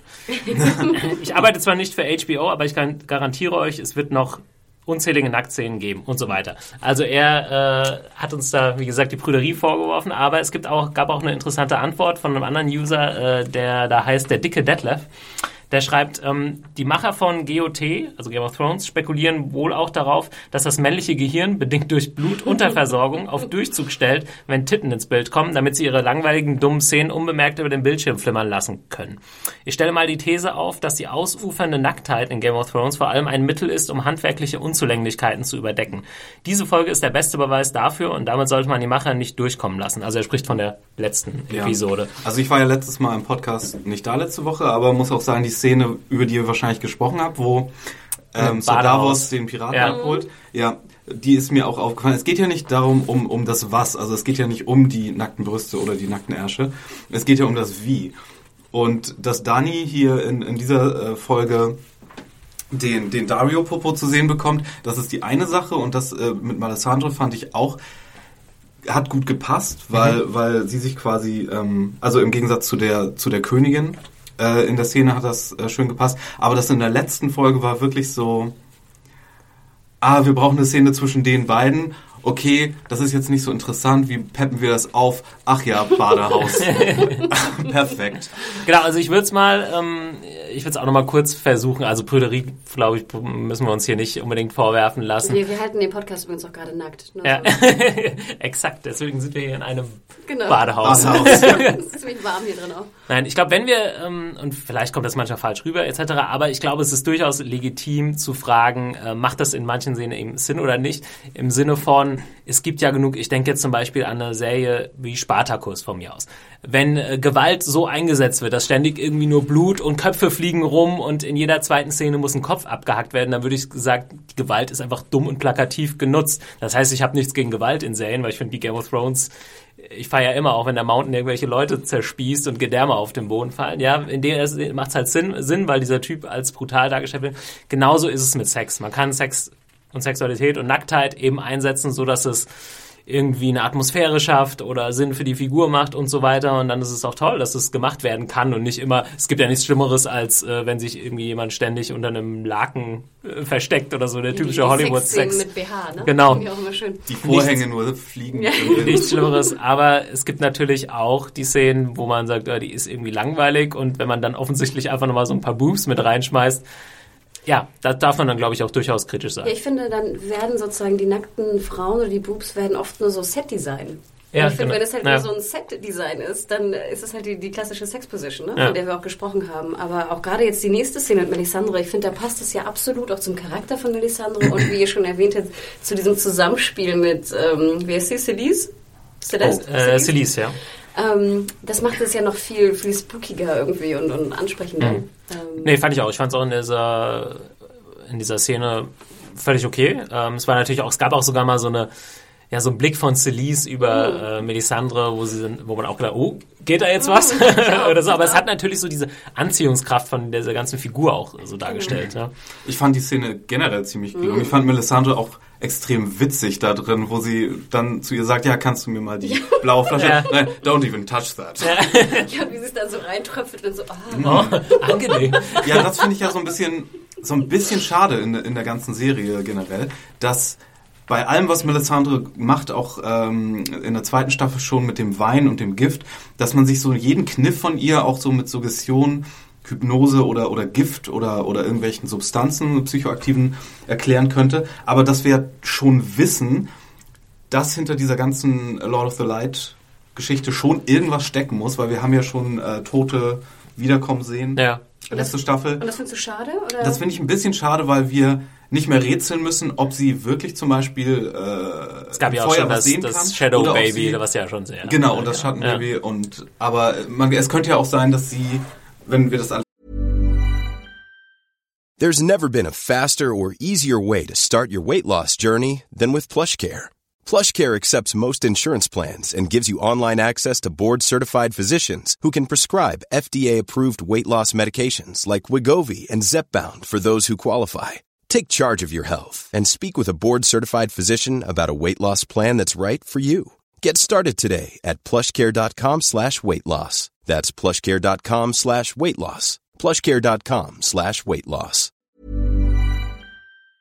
nicht gesehen hätten, dass sie komplett wirklich nur wie eine ähm, wie eine wie eine Gauklerin oder wie eine äh, äh, Trickbetrügerin halt äh, einfach diese diese Säfte und, und kleinen äh, Trinkets und so einzusetzen weiß und, und per Suggestion und Hypnose. Was ja auch, deswegen in dieser Szene dachte ich daran, weil man sieht ja, wie sie dieses Zeug in ihr Bart tut. Aber das hätte ja auch äh, dazu sein können, weil sie weiß, oh, ich muss der was einflößen, damit sie nachher was im Feuer sieht, wenn ich äh, sie da an die Flamme stelle. Ich, ich würde fast sagen, ich finde es so viel spannender, weil wir haben ja auch mitbekommen, dass Melisandre eigentlich gar nicht genau weiß, wie groß die Kraft Mhm. ist von, von dem Lord of Light. Rollo. Genau, Rollo, genau. Rollo? Äh, Rollo? lieben Nee, an, oder so, An ja. Marima, sie sagt ja immer Rollo.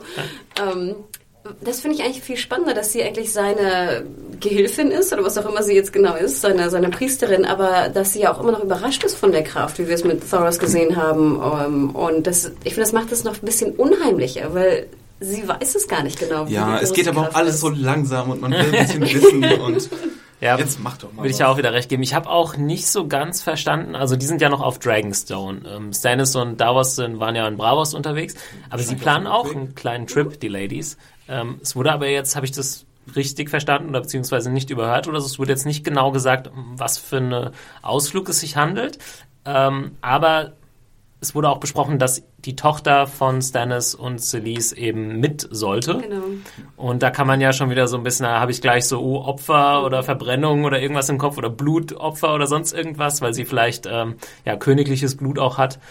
Äh, wie, wie habt ihr da irgendeine Vorstellung oder eine Interpretation? Ich weiß nicht, mir sagt's nichts mehr. Ähm, Irgendwie so, oh, oh, habe ich natürlich schon gedacht, Ja. aber ich wusste auch überhaupt nicht, wo sollen die jetzt hin, was machen die da? Oh, diese Dragonstone-Sache ist so verwirrend. ja, Ähm, ja, aber Stannis ist wahrscheinlich noch auf dem Rückweg von, von äh, Bravos. Mhm. Keine Ahnung, wie weit das weg ist. Übrigens, ich war ja ausgerechnet letzte Woche nicht da, wo ihr dann über äh, Mark Gatiss gesprochen habt, der ja den, den Banker gespielt hat, wo ich mich super drüber gefreut habe, weil Mark Gatiss finde ich äh, total super. Ich gucke ja viel britisches Fernsehen auch. Und euch ist dann nicht mehr eingefallen, als dass er da den Mycroft in Sherlock spielt.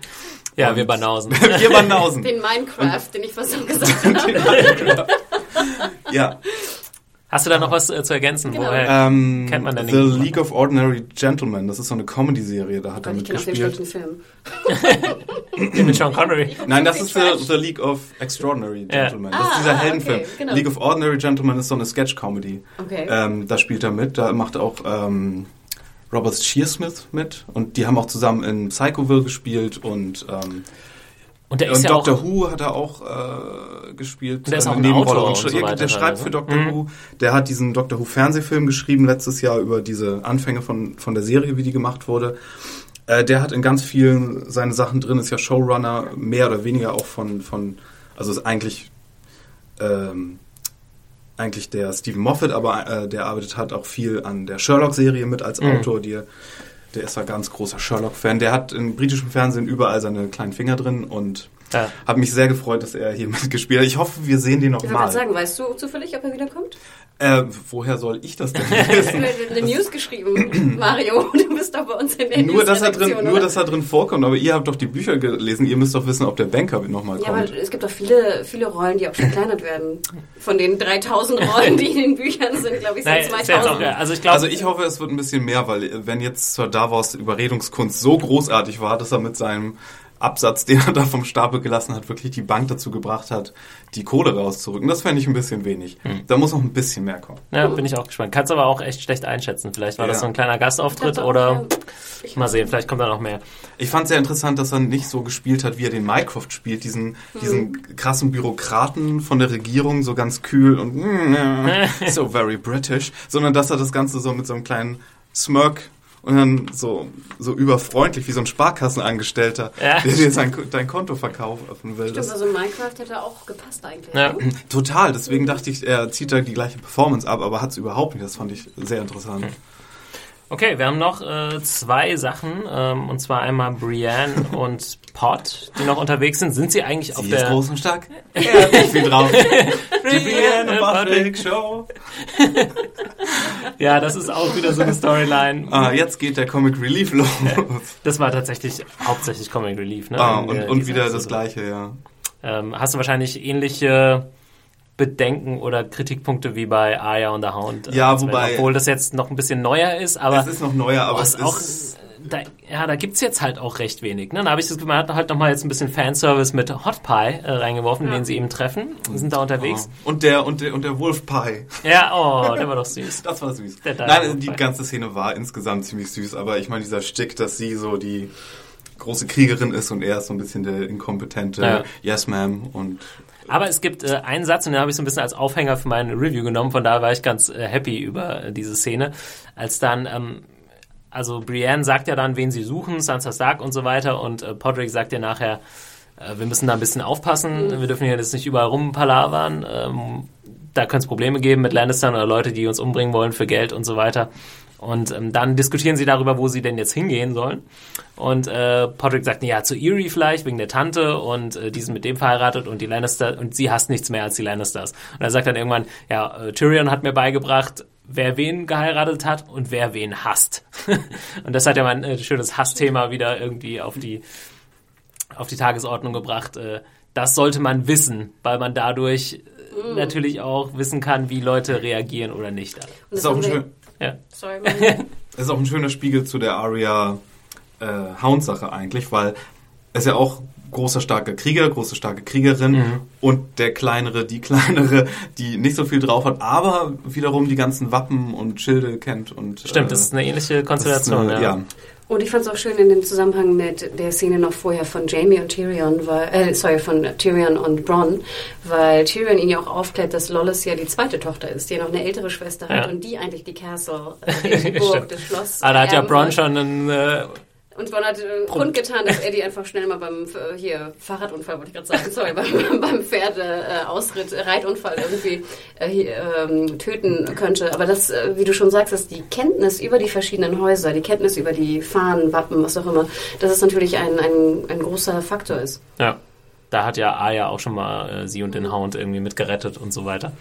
Ja, habt ihr noch was zu der Szene? Also wie gesagt, Hot Pie äh, Ja. kommt noch mal vor, ja? Ich fand's extrem interessant, dass hier jetzt wirklich alle Leute in der Erie landen, wie wir schon gesagt haben. Und da muss ja am Ende der Staffel irgendwas Großes, Krasses passieren. Ja, Also, wer weiß, wer weiß, ne, ob Ja, da, ja, so, nee, ich, ich weiß es ehrlich gesagt auch nicht mehr, aber äh, wie du mal gesagt hast, die Leute kommen selten irgendwo da an, wo sie irgendwie hingehen wollen, aber jetzt sind tatsächlich der Hound und ähm, Brienne und Pot in Richtung Erie unterwegs. Obwohl, weiß man das so hundertprozentig? Es gibt ja dann diese schöne Szene, wo sie an der Gabelung stehen und sich dann entscheiden müssen. Man weiß ja jetzt nicht genau, für was sie sich entscheiden.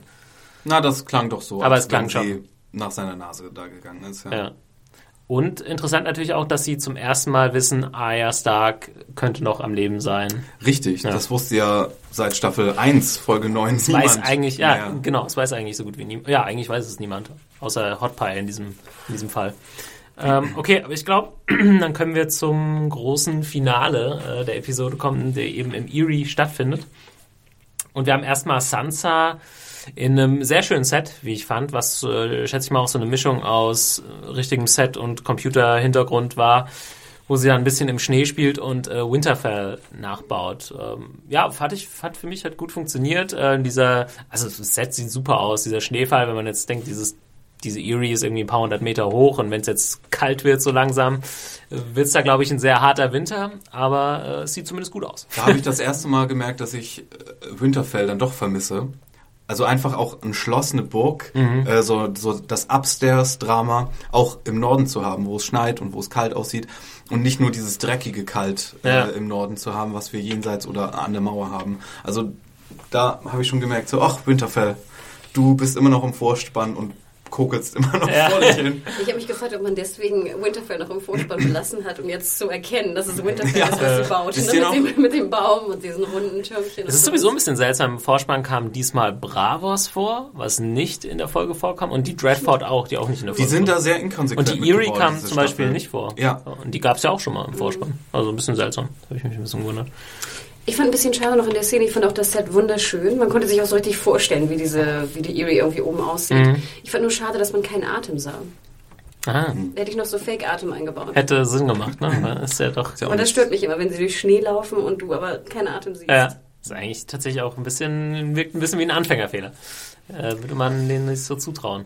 Ja, und dann gibt's ein kleines Gespräch mit Oh. dem äh, Lord of the Vale, der gute Robin, den ich ja recht unterhaltsam finde. Absolut, Ich absolut. auch ziemlich gut. Ja. Aber Sansa war in dieser Szene wirklich, nach all dem, was sie erlebt hat, so dumm kann sie doch nicht sein in dieser Szene, oder? Inwiefern meinst du das? ja, erst sich bei ihm beschweren, ah, du bist so doof und ihn dann noch hauen irgendwie. Sie muss doch mittlerweile wissen, okay, Nee, ich fand das aber gefährliches kleines Kind in einer wichtigen Position, vielleicht solltest du dem nicht unbedingt vor die... Aber das Also finde ich ja immer ganz schön. Ich meine, wir dürfen nicht vergessen, ich, aber ich habe es schon öfter gesagt, Sansa ist halt ein Teenager, ne? Und Ja, auch, aber dass mittlerweile. Bei, auch, dass bei Sansa einfach irgendwann, dass sie es nicht mehr, sie, hat's ja, sie drückt ja alles sozusagen rein, Mhm. dass es irgendwann mal raus muss. Und das ist einfach dieser Robin, Ja. dass sie jetzt eine runter, runtergehauen Ja, ich konnte es auch nachvollziehen irgendwie in dem Moment. Ja, und dann, und dann der Peter. Der, der, der gute Peter. Ja, ich weiß Onkel nicht, Peter. äh, wie ihr das so seht. Es wird ja auch echt Sag viel Peter darüber zu im, mir. im Netz wird da ja auch einiges drüber geschrieben. Ah. Ist äh, Aiden Gillen, ist er so ein bisschen beim Overacten irgendwie, vor allem in dieser Staffel? Ich weiß nicht, er wirkt, Oh, er wirkt gut immer gefallen, schleimiger von. Folge zu Folge. Ja, nee, er hat mir hier auch gut gefallen. Man kann natürlich, ja genau, man kann sagen, entweder passt es zur Figur Genau. oder, oder passt es nicht, weil es ein bisschen over the top Also ich ist. fand es nicht gut in dieser Szene da auf dem Boot mit Dantos und Sansa. Ja, das ja. fand ich echt too much, wo er dann so die große. Ansprache sagt, genau. und, äh, ich weiß nicht, aber ich fand hier war er genau äh, on point. War auch Sollen cool mit dem, mit dem Kostüm und so. Das Genau, der fässt dann noch so ihre Locke an. Ne? Ja. Und ich dachte so, äh, äh. ähm, nee, fand Und die Folge heißt ja auch äh, Mockingbird, äh, was ja das Siegel äh, Du siehst ja, seines die Hauses schöne, ist. ne? Der Ja. hat so eine, so eine Brosche. Sollen wir ihm denn jetzt komplett abnehmen, dass das wirklich äh, hinter dem dem äh, ganzen Mordkomplott steckte? Dass es von Anfang an sein Plan war, Sansa irgendwie zu bekommen, meinst du? Oder? Mm, Ja, und dass, dass er deswegen Joffrey ermordet hat und das mitgemacht hat? Oder Ja, schwer zu sagen, hat? weil der, weil der Plan dann sehr, sehr, sehr durchdacht wäre, ne? Mit irgendwie fünf Schritten im Voraus. Ich muss den aus dem Weg schaffen, damit ich die haben. Er könnte ja auch San, wenn er jetzt nur Sansa haben Und es wollte, hätte er ja wurde- auch das vielleicht anders. Es wurde nebenbei ja auch noch was anderes gesagt. Und nämlich, äh, nämlich von, ähm, wie heißt sie? Lisa? Lisa? Ja, genau. Liza, ja. Äh, sie meinte ja nicht nur, dass ihr, dass ihr Mann gestorben ist für, dafür, dass sie mit Peter zusammen sein kann, sondern auch ihr Vater und noch jemand. Hast du das so gesagt? Ja, aber irgendjemand, äh, hat sie als sie, als sie. Sansa konfrontiert und, und vor dem Tor da hat, Ah, okay. da sagt sie irgendwann, keiner kommt zwischen mich und Peter, wer da schon alles gestorben ist. für, Ja. das war auch nochmal interessant. Kriegst du das noch zusammen? Was mit ihrem Also ihr Vater war auf jeden Fall irgendwie, Aber hatten wir nicht schon zwei Personen in der letzten Folge, die sie umgebracht hat? nee, John Aaron. Also sie hat ihren Vom Mann. Anfang der Serie. Genau, das und noch, war noch neu. jemanden. Noch jemand war da doch, oder? ich meine, es wären schon zwei gewesen in der letzten Folge. Und jetzt der Vater. Ach, ihre Schwester natürlich. Ah, ja. Also ja, klar. Offensichtlich. Aber ähm, das mit dem Vater war mir neu. Aber sag mal nochmal zurück zu, ähm, zu Peter. Wie habt ihr das jetzt verstanden, was er sagt mit, äh, warum er Joffrey umgebracht hat? Was war seine genaue Begründung? Äh, Naja, um sie zu retten aus den Fängen von Joffrey und als Rache dafür, was er äh, der Familie Stark angetan hat. Ach ja, genau. Er Um hat sich das- bei ihr gut zu stellen. Ich wollte gerade sagen, Ähm, ich habe das komischerweise eher so verstanden, dass er auch den Tod von Cat rächen möchte. Oder Ja. Naja, aber, Also- aber äh, das ist ja, aber es war ja trotzdem auch, das war ja trotzdem auch sein Plan, weil durch, durch ganz am Anfang der Serie, ganz am Anfang, ähm, wenn das alles sein Plan war, dann geht ja Cats Tod auch komplett auf seine, auf sein Konto. Ja, indirekt. Er hätte Indirekt, vielleicht aber, natürlich eher äh, gehofft, dass irgendwie Ned drauf geht und Catelyn vielleicht nicht. Ne? Und dann hätte er vielleicht wieder eine Chance bei ihr gehabt oder was auch immer, wenn er wirklich so denkt. Ist halt die Frage, ob er das vor Sansa so rechtfertigt, damit er für sie gut dasteht. Ich habe das für die Familie Stark getan. Ne? Oder ob das äh, Bullshit ist und er jetzt einfach heiß auf äh, Sansa war. Ja, das ist, kann man beides so sehen. Muss man, muss man schauen. Und dann gibt's natürlich die große Konfrontation. Also No- oder beziehungsweise vorher nochmal, ich habe ja gesagt, vorhin kam es mir schon so ein bisschen soapig vor und es war die nächste Situation, dass dann äh, Liza Aaron da im Hintergrund steht, als sie sich küssen oder er sie küsst vielmehr. Ja, aber äh, dann kann man sagen, okay, wenigstens kommt der Plot schneller voran. In diesem Fall, wo wir ja oft nicht so schnell vorangehen. Ja, das fand ich kam mir fast ein bisschen zu schnell. Also jetzt so als Buchkenner, ich erinnere mich komischerweise an die Sansa und, und Peter Szene da in der Erie als relativ lang. Also dass diese, weil das fand ich auch immer ganz interessant, dieses wie du, glaube ich, auch schon erwähnt hast, oder einer von euch im letzten Podcast oder vom letzten Podcast, wie gefangen auch Sansa ist da oben, ne? Also, dass du sicher bist, aber auch gefangen zur gleichen Art und zur selben Zeit. Und dann dieser Mord von, ähm, von Lisa, dass der noch so ein bisschen anders eingefädelt wird. Weil jetzt ist es ja eigentlich ziemlich klar, irgendwie, wer sie da runtergeschubst hat. Ne? Und Ja. im Buch wird es noch ein bisschen, ist es noch ein bisschen äh, komplexer, nennen wir es mal so. Ach, da weiß man nicht sofort, wer das war. Doch, doch, man weiß es schon, aber natürlich äh, fädelt das Peter so ein bisschen anders ein. Ich werde es jetzt nicht vorwegnehmen, weil wer weiß, vielleicht kommt es noch in der nächsten Ja. Folge, dass er es noch macht. Deswegen werde ich dazu mal schweigen. Aber ich fand auch, dass es hier halt relativ schnell voranging, irgendwie, fast zu schnell. Ich hatte mich auch gerade so an diese Verrücktheit von Lisa gewöhnt. Ja. Ich Ja, noch die ein ist bisschen mehr davon. Auch sehr lustig, aber der, ich bin jetzt sehr gespannt, wie das weitergeht, weil jetzt sitzt ja Peter als ähm, Lord of the Vale, oder? Ja, Ja. die haben schon geheiratet. Die haben geheiratet, richtig. Ähm, sitzt da mit seinem, äh, mit seinem Stiefsohn. Ich glaube, es könnte schlimmer sein für ihn. Ne? Ich meine, die haben gut zu essen. Vale ist eigentlich kaum vom Krieg irgendwie zerstört. Also ich glaube, wenn, dann würde ich gerne dort sitzen. Ja, er kann sich natürlich extrem abschotten, ist ziemlich sicher vor allem. Ja. Aber jetzt kommen alle dahin und das ist so, weil man, der ist so undurchsichtig und jetzt. Ja, die Frage ist natürlich, wie wenn er dann irgendwie mit Sansa hat er noch die Erbin von Winterfell, die er potenziell irgendwie heiraten könnte, wenn er das wollen würde vielleicht. Das muss er natürlich auch irgendwie noch vor den, vor den Lannisters irgendwie rechtfertigen, die ihm ja im Endeffekt auch eine gewisse Macht gegeben haben mit ähm, Harren, Harrenhal und so weiter. Äh, wie er das, kann er das irgendwie einfädeln, dass sie ihm da keinen Strick draus drehen? Er hat ja einfach mal eine, eine Frau von einem Lannister aus King's Landing weggeklaut. Geht ja auch nicht so einfach. Wie kann man jetzt Sansa wieder als akzeptable Erbin des Nordens irgendwie Also die machen ja auch. Angst um sie, ne? Ich Ja. meine, jetzt schon mal vor, du hast jetzt diesen geilen Peter da. Ja, ja, das, Backe, äh, ne? das sowieso auf der anderen Seite, ja. Aus Sansa, ja, jetzt pff, bin ich auch gerade so ein bisschen überfragt, was, was hat sie jetzt für Optionen? Sie ist jetzt so abgeschieden. Naja, klar, jetzt sind sowohl Brienne als auch der Hound irgendwie unterwegs zu ihr. Vielleicht ist das noch eine Möglichkeit, aber wie die da oben reinkommen wollen, ist auch eine andere Sache. Oder eine andere Frage. Ja, kam es für dich äh, denn überraschend, äh, der Tod von, von Liza? Äh, ja, doch, Mario? Doch, Ja. doch. Ich dachte, die, die hat da noch mehr zu tun. Und ich dachte, die wird vor allen Dingen mit zusammen in Kombination mit ihrem Sohn erstmal richtig anstrengend. Der ja wahrscheinlich jetzt, also Sansa ist ja, was die Ohrfeige angeht, erstmal fein raus. Denn ich glaube nicht, Ja. dass ähm, unter Lord Baelish da jetzt so viel ähm, von dem Kleinen da noch Von kommt. Ich könnte jetzt auf Robin jeden Tag eine runterhauen. Äh, Ja. Ich glaube, das würde Peter auch nicht schwören. Shut up. Shut up. ja, äh, nee, keine Ahnung.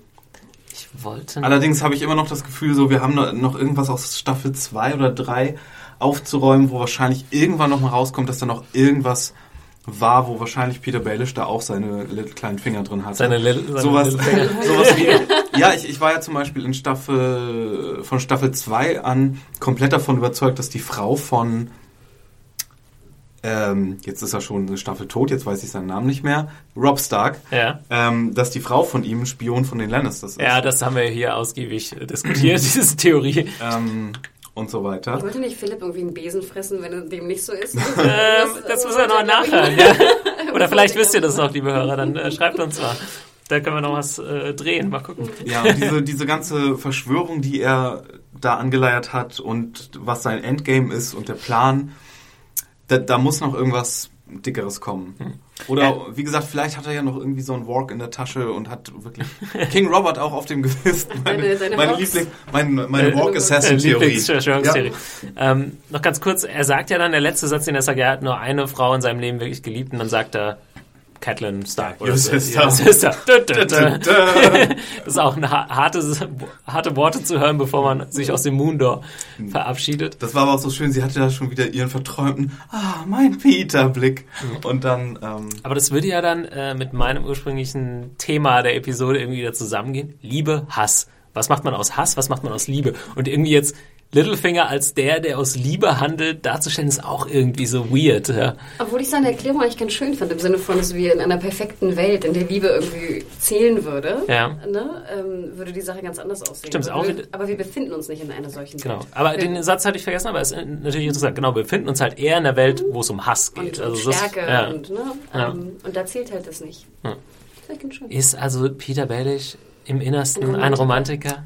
Der ja, Gute? aber gleichzeitig auch einer, der als Kind ein Nerd war und rumgeschubst wurde Ja. und jetzt so ein bisschen das sind die gefährlichsten. sich, Return of the Nerd. recht, ja, Ja. ja, ja. Ah, schön. Aber das, äh, das finde ich jetzt gut. Da gab es nochmal jetzt ein interessantes, äh, zumindest hat das Motiv, dann ist dann irgendwie in sich stimmig äh, der Episode. Finde ich nochmal interessant. Ähm, gut, dann sind wir eigentlich auch durch äh, mit der aktuellen Folge. Wir machen noch ein bisschen Feedback. Ähm, Hanna, du hast ein bisschen äh, Mails rausgesucht, die wir bekommen haben. Ihr könnt uns, wie gesagt, immer schreiben an podcast.serienjunkies.de. Macht das fleißig. äh, wenn ihr das machen möchtet. Genau, also schon mal vorweg vielen, vielen Dank für die vielen äh, Mails, Kommentare, äh, was wir alles bekommen haben. Wir haben ja auch vier Fragen gestellt, unter anderem mhm. äh, in der letzten, im letzten Podcast. Und zwar hatten wir als Frage zum einen, ähm, ich habe es irgendwo aufgeschrieben, kriegt die noch zusammen, die vier? Ich glaube, ich hoffe. Ähm, wir hatten aufgestellt die Frage, was äh, die Szene der Shay vor dem, vor dem Gericht, mhm. ne? ist es sozusagen eindeutig, äh, warum sie aussagt. Wir hätten gefragt, was Ramseys Kratzspuren sind. Ja. Wir hatten gefragt, äh, was eigentlich Varys will, gerade diese merkwürdige Szene, wo er so auf den Thron stiert. Und die vierte Frage war, wer wird gegen wen kämpfen? Mhm. Da würde mich mal interessieren, Mario, du warst ja letztes Mal nicht da im Podcast. Äh, wie hast du die Szene ähm, mit Ramsey und diesen äh, Blutspritzern aufgenommen? Woher hatte er diese Blutspritzer, als deine Freundin Yara äh, die Dreadford äh, versuchte einzunehmen und Theon zu befreien? Ja, ah, das war doch irgendwie so komisch geschnitten mit dieser Sexszene, die genau. er hatte. Ne? Ich weiß auch nicht, ob man da, da denken sollte, dass er da auch, dass die Spiele da auch etwas mehr kinky wurden. Oder ob das seine Verletzungen, äh, nee, es waren ja seine Verletzungen ja. auch, ähm, dass er halt ähm, sadomasochistisch und nicht nur sadistisch äh, veranlagt ist. Ähm, ja, aber das hat mich auch sehr verwirrt. Aber diese ganze Sequenz hat mich sehr verwirrt, weil die waren bewaffnet und er lässt einen Hund raus und die, die machen weg aus dem Staub. What the fuck? genau, wir hatten komischerweise im Podcast, ich glaube, Thomas dachte, es wäre von den Kämpfen. Ich mhm. dachte, er hätte seine komische Bettgespielin umgebracht. Ja. Und das wären sozusagen Blutspritzer von dem Mord. Ähm, die User waren sich auch nicht einig. Ich wollte eigentlich ganz gerne Statistik aufmachen, aber das war dann zu aufwendig irgendwie, wer was dachte. Ich glaube, es war fast so, ich glaube, die wenigsten dachten, er hätte sie umgebracht. Also meine Meinung. Und die meisten waren eigentlich der Meinung, entweder genau, er ist sadomasochistisch veranlagt, weil die Frau wohl auch im Liebesspiel ihn gewirkt hat vorher. Mhm. Dass sie dann sozusagen ihre Krallen eingesetzt hat. Aber das war für mich auch wieder so eine klassische Szene, wo man einfach so verwirrt war, weil man nicht wusste, woher es kam. Wo ich immer denke, dann, dann zeig mir doch ein bisschen mehr. Zeig mhm. mir doch beim Liebesspiel nur eine Sekunde mehr, wie sie ihn irgendwie so kratzt, dann mach einen Strich und dann kommt er an mit den, mit den Wunden. Und schon weiß ich, worum es geht mhm. und bin nicht irgendwie abgelenkt, indem ich mich frage unterbewusst, was, was, was, woher kommen diese Sachen. Ja. Also das war so eine Sache, die mich äh, potenziell auch störte an der Episode. Aber ähm, ja, wie gesagt, wir wissen es nicht, aber die meisten gehen davon aus, dass er sich hat kratzen lassen von seiner Bettgespielin, die wohl auch diejenige ist, die mit der Armbrust diese eine Frau gejagt hat, die von den Hunden genau, das ist die gleiche Figur. Mhm. Ähm, dann hatte ich mir noch mal ein bisschen was rausgeschrieben zu äh, Shay, weil das ist ja so ein bisschen mein persönliches Lieblingsthema. Shay, Shay, Shay. Shay, Shay, Shay. Genau. Bitte gib mir noch einen, einen Theme-Song, der hoffentlich nie wieder vorkommt. Ähm, und da haben wir unter anderem eine Mail von Katrin aus Kiel bekommen. Achso, eine, eine kleine Frage, wo ich letztes Mal nicht da war. Ich bin komplett überrascht, wie viele, und inklusive Tyrion in dieser Folge, wirklich davon ausgehen, dass das jetzt die Wahrheit ist, dass Shay komplett äh, gesagt hat, also, dass jetzt hier rauskam, O'Shea hat ihn auch nur verkauft jetzt und verarscht. Oder vor allem, dass sie ihn nie geliebt ja, hat. Ja, genau. Davon geht ja das, Tyrion aber, aber, jetzt aus. Das ist schon recht sollte, hart. Also, äh, für mich war es eigentlich, genau. für mich war es komplett offensichtlich, dass auch ihr ganzes, so wie äh, das dargestellt wurde, zeigen sollte, dass sie da komplett mit vorgehaltener Armbrust da steht und sagt, äh, ja, nein, ich habe dich nie geliebt und so ich, ich bin komplett schockiert, dass so viele Leute wirklich meinen, das soll... Da sind wir auch nicht einer Meinung, Mario. Dann bist du, glaube ich, komplett der Meinung von Katrin, die Vielleicht. da schreibt... Hallo Katrin. Zum Thema Shay. Wollte ich einmal den Querpuper spielen. ich denke nicht, dass die Szene in der Gerichtsverhandlung nun beweist, dass Shay Tyrion niemals geliebt hat. Für mich zeigt sie sogar das Gegenteil. Shay hat im Verlauf der Serie immer zu Tyrion gehalten, ob er durch Narben entstellt war, ob ihr sogar Diamanten angeboten wurden und ihn zu verlassen oder ihr eigenes oder ihr eigenes Leben durch die Lannisters bedroht war. Auch wenn vielleicht im Gegenzug für mich nie so ganz klar war, warum Tyrion ihr verfallen ist, und dies besonders in der dritten Staffel mit ihren Eifersüchteleien, so besteht für mich kein Zweifel daran, dass Shays Liebe zu Tyrion ehrlich war. Dies sah man auch sehr deutlich an ihrer Reaktion, als Tyrion sie in der zweiten Episode fortschickte mit den Worten You're a whore. Warum nun also diese Aussage gegen Tyrion vor Gericht? fragte dann Hannah. Das war kaltherzig und eindeutig nicht von jemandem, der Tyrion mal geliebt hat, war die Meinung. Ich sehe das genau andersherum. Ich gehöre zwar selbst nicht dazu, aber viele Frauen handeln genauso. Wenn sie von ihren Ehemännern betrogen wurden, sie rächen sich. Und genau das hat Tyrion in Shays Augen getan, ihn betrogen. Sie hat nicht erkannt, dass Tyrion sie schützen wollte, indem er sie Whore nannte und wegschickte, sondern sah es als Beweis für ihre Eifersucht auf Sansa. Und ich finde, genau das spiegelt auch Sybil Kekilis Schauspiel wieder. Shay handelt aus verletztem Stolz, aus verletzter Liebe. I'm a whore, remember? Ihr Satz zu Tyrion könnte das nicht deutlicher sagen. Nee, das glaube ich aber auch nicht so. Ich glaube, sie wurde in der ganzen Zeit, wo sie jetzt nicht auf dem Boot war, schon so irgendwie gedrillt darauf, ähm, was zu machen, weil sonst irgendwas Schlimmes mit Tyrion passiert oder sowas. Aber denkst du nicht, dass wenn sie ihn so sehr geliebt hat, wie sie immer vorgab, dass sie dann eher den Tod in Kauf genommen hätte, als auszusagen? Naja. Nein, sein Tod. Ja, und ihren Tod. Also nicht auszusagen. Ja, aber dann hätte. Mh, nee, ich glaube, ich glaube, äh, sie wusste vielleicht von dem Deal, dass ähm, er an die, an, die, an die Wall kommen könnte. Ähm, und vielleicht wurde ihr gesagt, wenn sie das nicht macht, dann wird auf jeden Fall so gesprochen, dass er Kopf ab oder so. Ähm, aber ich, ich habe. Im Buch kommt sie ja gar nicht mehr so doll vor oder überhaupt nicht so in der Kapazität, wie sie hier in der Serie vorkommt, habe ich gehört.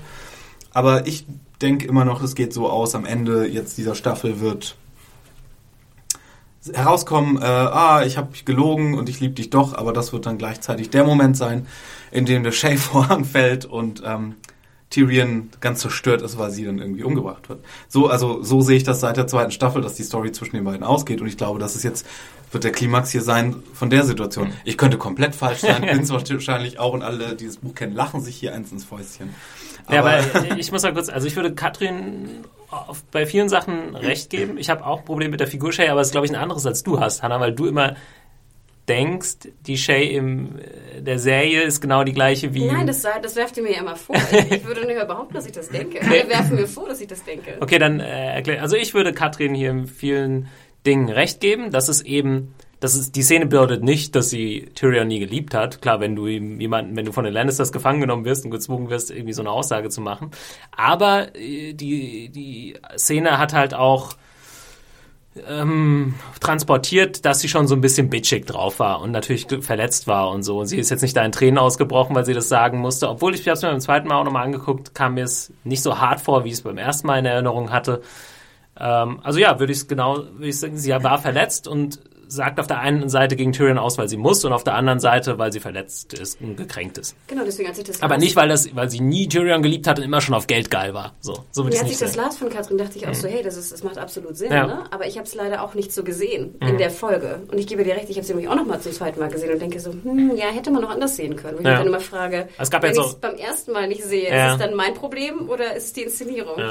Aber es gab jetzt auch, sorry, es gab viele Kommentare, die auch so, oh, und die dann wirklich auf Shay eingedroschen haben, wie, weiß ich, damals das Skylar-Bashing bei Breaking Bad, so, Mhm. die dumme Hure, jetzt verrät sie Tyrion und so, so einfach ist es halt auch nicht, ne? Äh, Ich wollte jetzt noch mal gerne eine andere Meinung vorlesen, denn äh, man muss ja auch gestehen, dass ich auch ganz schön auf den Kopf bekommen habe für mein Interview. Unter anderem auch von dem lieben Lannister, der, glaube ich, auch vielen Leuten und Lesern von Serienjunkies.de bekannt ist, der übrigens Der- Garrett der- heißt. Der, der könnte vielleicht so ein bisschen voreingenommen sein. So, äh, was ist die Gefühlslage von Shay? Äh, das war eine sehr lange Mail. Ich habe das nur den Shay-Teil vorgelesen und der ist schon eine Seite lang, also by the way. Äh, zu Beginn muss ich sagen, dass ich Shay Sybil bisher immer noch in Schutz genommen habe, weil ich der Meinung war, dass es etwas ignorant von euch sei, Sybil zu unterstellen, sie hat ihre Figur nicht verstanden. Habe ich das gesagt? Okay. Sie müsste es ja eigentlich wissen. Möchte man, möchte mich aber nun explizit bei Hannah entschuldigen. Sorry, ich musste das einmal vorlesen nach diesem ganzen Bashing. Ich habe dich für dein Interview stark kritisiert. Die Gründe stehen darunter. Aber nach dieser Folge sehe ich mich gezwungen, klingt witzig, oder? Deine Meinung zu unterstreichen. Zu 100 Prozent. Es geht runter wie Öl, sorry. Obwohl ich schon meine Meinung hätte ich auch revidieren würde teilweise. Äh, Serien Shay bzw. ihre Gefühlslage macht wirklich keinen Sinn. Für mich hätte es diesen Auftritt wieder gut machen können, hat es leider nicht.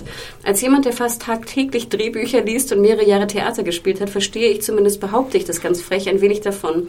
GOT war bisher für mich Highlight, weil ich diesen kleinen Blicke so liebe. Diese Blicke, die mehr sagen als tausend Worte. Beim Film sollen ja vor allem die Bilder und nicht die Worte sprechen. Ein großer Schwachpunkt der deutschen Film- und Fernsehlandschaft, bla bla bla, off topic. Diese kleinen Blicke machen GOT so besonders und deswegen vermisse ich hier einfach etwas. Wenn Shay Tyrion wirklich liebt, dann hat man die Chance verpasst, dies bei dem langen Blickkontakt der beiden deutlich zu machen. Zum Beispiel mit einer angedeuteten Träne in Shays Auge. So dass man als Zuschauer kapiert, die Frau will das eigentlich nicht.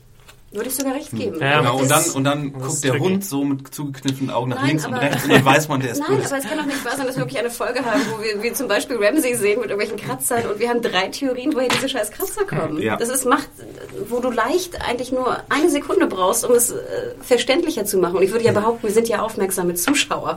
Wir, wir, wir hängen ja nicht nebenbei Wäsche auf oder so. Wir verstehen nicht, worum es geht. Aber noch der letzte Absatz möchte ich noch gerne vorlesen. Diese Kaltherzigkeit ergibt einfach keinen Sinn. Nicht nur unterstellt sie ihm und Sansa irgendwelche ausgedachten Geschichten. Sie erniedrigt sich selbst vor all diesen Leuten. Das würde niemand tun, nur um sich zu rächen. Also wurde sie gezwungen. Nur wird es nicht deutlich, leider. Als wie bei der Sexszene zwischen Jamie und Cersei in Joffreys Grab, Grab habe ich hier den Eindruck, die Showrunner wussten selbst nicht genau, was sie am Ende zeigen wollten. Will Cersei nun oder doch nicht? Liebt Shay Tyrion oder doch nicht? Äh, oder ist sie doch nur blind vor Rache? Sybil scheint es entsprechend auch nicht zu wissen und glaubt einfach an das Gute in Shay. Das halte ich für naiv. Insofern sorry an Hannah, I'm with you now. Und sorry für die lange Mail. Ich sag ja, wir müssen uns einfach mal zusammensetzen äh, und ein Bierchen trinken. Ähm, also tut mir leid, dass ich das vorlesen musste, aber ich war auch noch ein bisschen geschockt von den Kommentaren unter meinem Interview und äh, glaube auch, dass ich äh, vielleicht es nicht ganz geschafft habe, zu verdeutlichen, was meine Meinung ist. Und ich glaube, wie gesagt, auch das ist meine Meinung, dass die Szene mir nicht deutlich gemacht hat, was da eigentlich genau passiert. Ist es denn für euch, die die Bücher kennen, ähm, jetzt was ganz anderes? Gab es diesen Prozess mit Shays Aussage nicht in den Büchern? Äh, ich meine, nein. Es hat auch irgendjemand nochmal gefragt, äh, was, warum wir uns denn so schlecht erinnern können, wann wir denn die Bücher gelesen hätten. Und ich kann nur sagen, ja, das ist schon ein paar Jährchen her. Aber wisst ihr noch, wie die Shay-Geschichte Ja, ausgeht? ich weiß, wie sie ausgeht. Und ähm, ich gebe auch äh, Sybil und auch den anderen Meinungsmachern recht, dass äh, Shays Rolle in den Büchern doch sehr viel härter dargestellt wird. Also es ist eine, eine andere Persönlichkeit.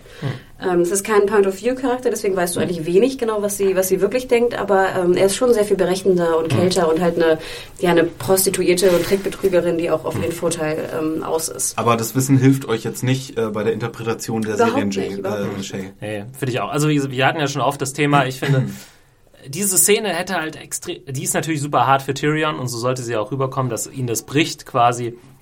Und das hat für mich halt deswegen nicht hundertprozentig funktioniert, wenn ich mir die Szenen davor ins Gedächtnis rufe zwischen den beiden, die einfach, die sind ja schon lange so nee, und zerstritten und ständig war sie unzufrieden mit der ganzen Situation und bla bla bla.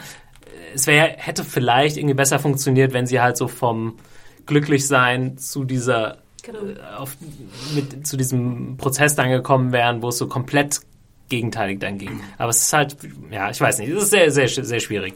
Aber ich würde da Hannah auch recht geben, ja, da, oder vielleicht kommt ja noch eine Szene, in der es dann klarer wird. Ja klar, also ein Payoff muss das jetzt diese Staffel Ja. auf jeden Fall noch haben. Ich habe mit einem Freund von mir, äh, hi Danny, falls ihr das hört, ähm, habe so ein Spiel, wo wir am Anfang jeder Staffel fünf Charaktere aufschreiben, von denen wir glauben, dass sie diese Staffel den Löffel abgeben. Und dann gibt's gibt's Punkte dafür, ähm, wer was richtig hat. Wen hast du für diese Staffel Also, drin? oh, diese Staffel habe ich das gar nicht richtig, weil ich das erste Mal das nicht mit Danny zusammen gucke, sondern bevor ich das mit äh, euch mache ja. äh, und, und dann hier in den Podcast gehe. Ähm, und deswegen ist mir das fünf Minuten vor der ersten Folge erst eingefallen. Ich habe nur so schnell was raufgeskribbelt. Ich habe aber unter anderem, ähm, äh, wen hatte ich denn da drauf? Hodor aus irgendeinem Grund, was, natürlich, was natürlich nicht so cool ist. Aber äh, Shay ist seit irgendwie Staffel 2 da schon drauf und ähm, hier der, äh, der, der äh, Leibwächter von, von Tyrion. Bronn? Äh, Bronn, ja, den Ja. hatte ich auch drauf, diese Staffel. Ich äh, weiß gar nicht mehr, wen sonst. Aber ähm, ja, das ist ein schönes Mal sehen, Spiel. da hast du ja noch ein paar Eisen im Feuer auf jeden Fall. Ist Genau. das eine Wette, was, wer, was kriegt der, der gewinnt? Oder was muss der tun, der verliert? äh, bisher waren das nur Ehrenpunkte. Ehre. aber bisher haben wir auch nicht so viel getroffen. Danny liegt vorne allerdings. Ähm, Haben wir noch was an äh, Feedback? Äh, ja, noch einmal letzten? kurz. Die vierte Frage, die wir noch hatten, war äh, dieser äh, ominöse Blick von Wahres zum Thron. Mhm. Vielleicht kannst du mal kurz erwähnen, wie, wie du es empfunden hast in der Serie, als du sie schautest.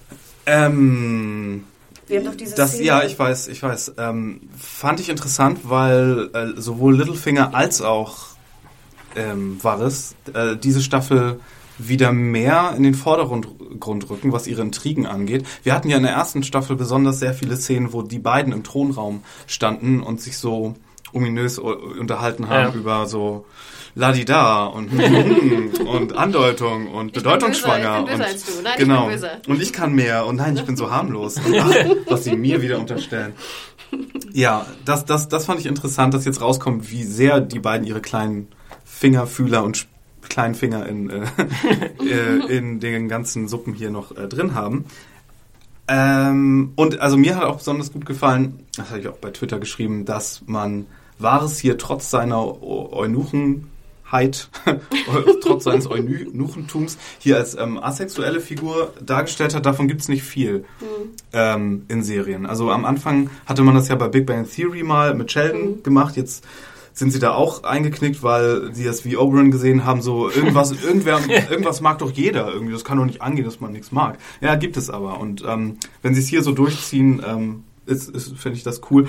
Und äh, ja, wenn er sich jetzt wirklich darauf konzentriert, sollte es, es mir jetzt sagen, er will selbst den Thron oder irgendwie indirekt an den Thron wie, wie Tywin zum Beispiel oder ähm, war der Blick zum Thron eher so eine Metapher für das, das, für das Gute des Realms oder, mhm. oder so.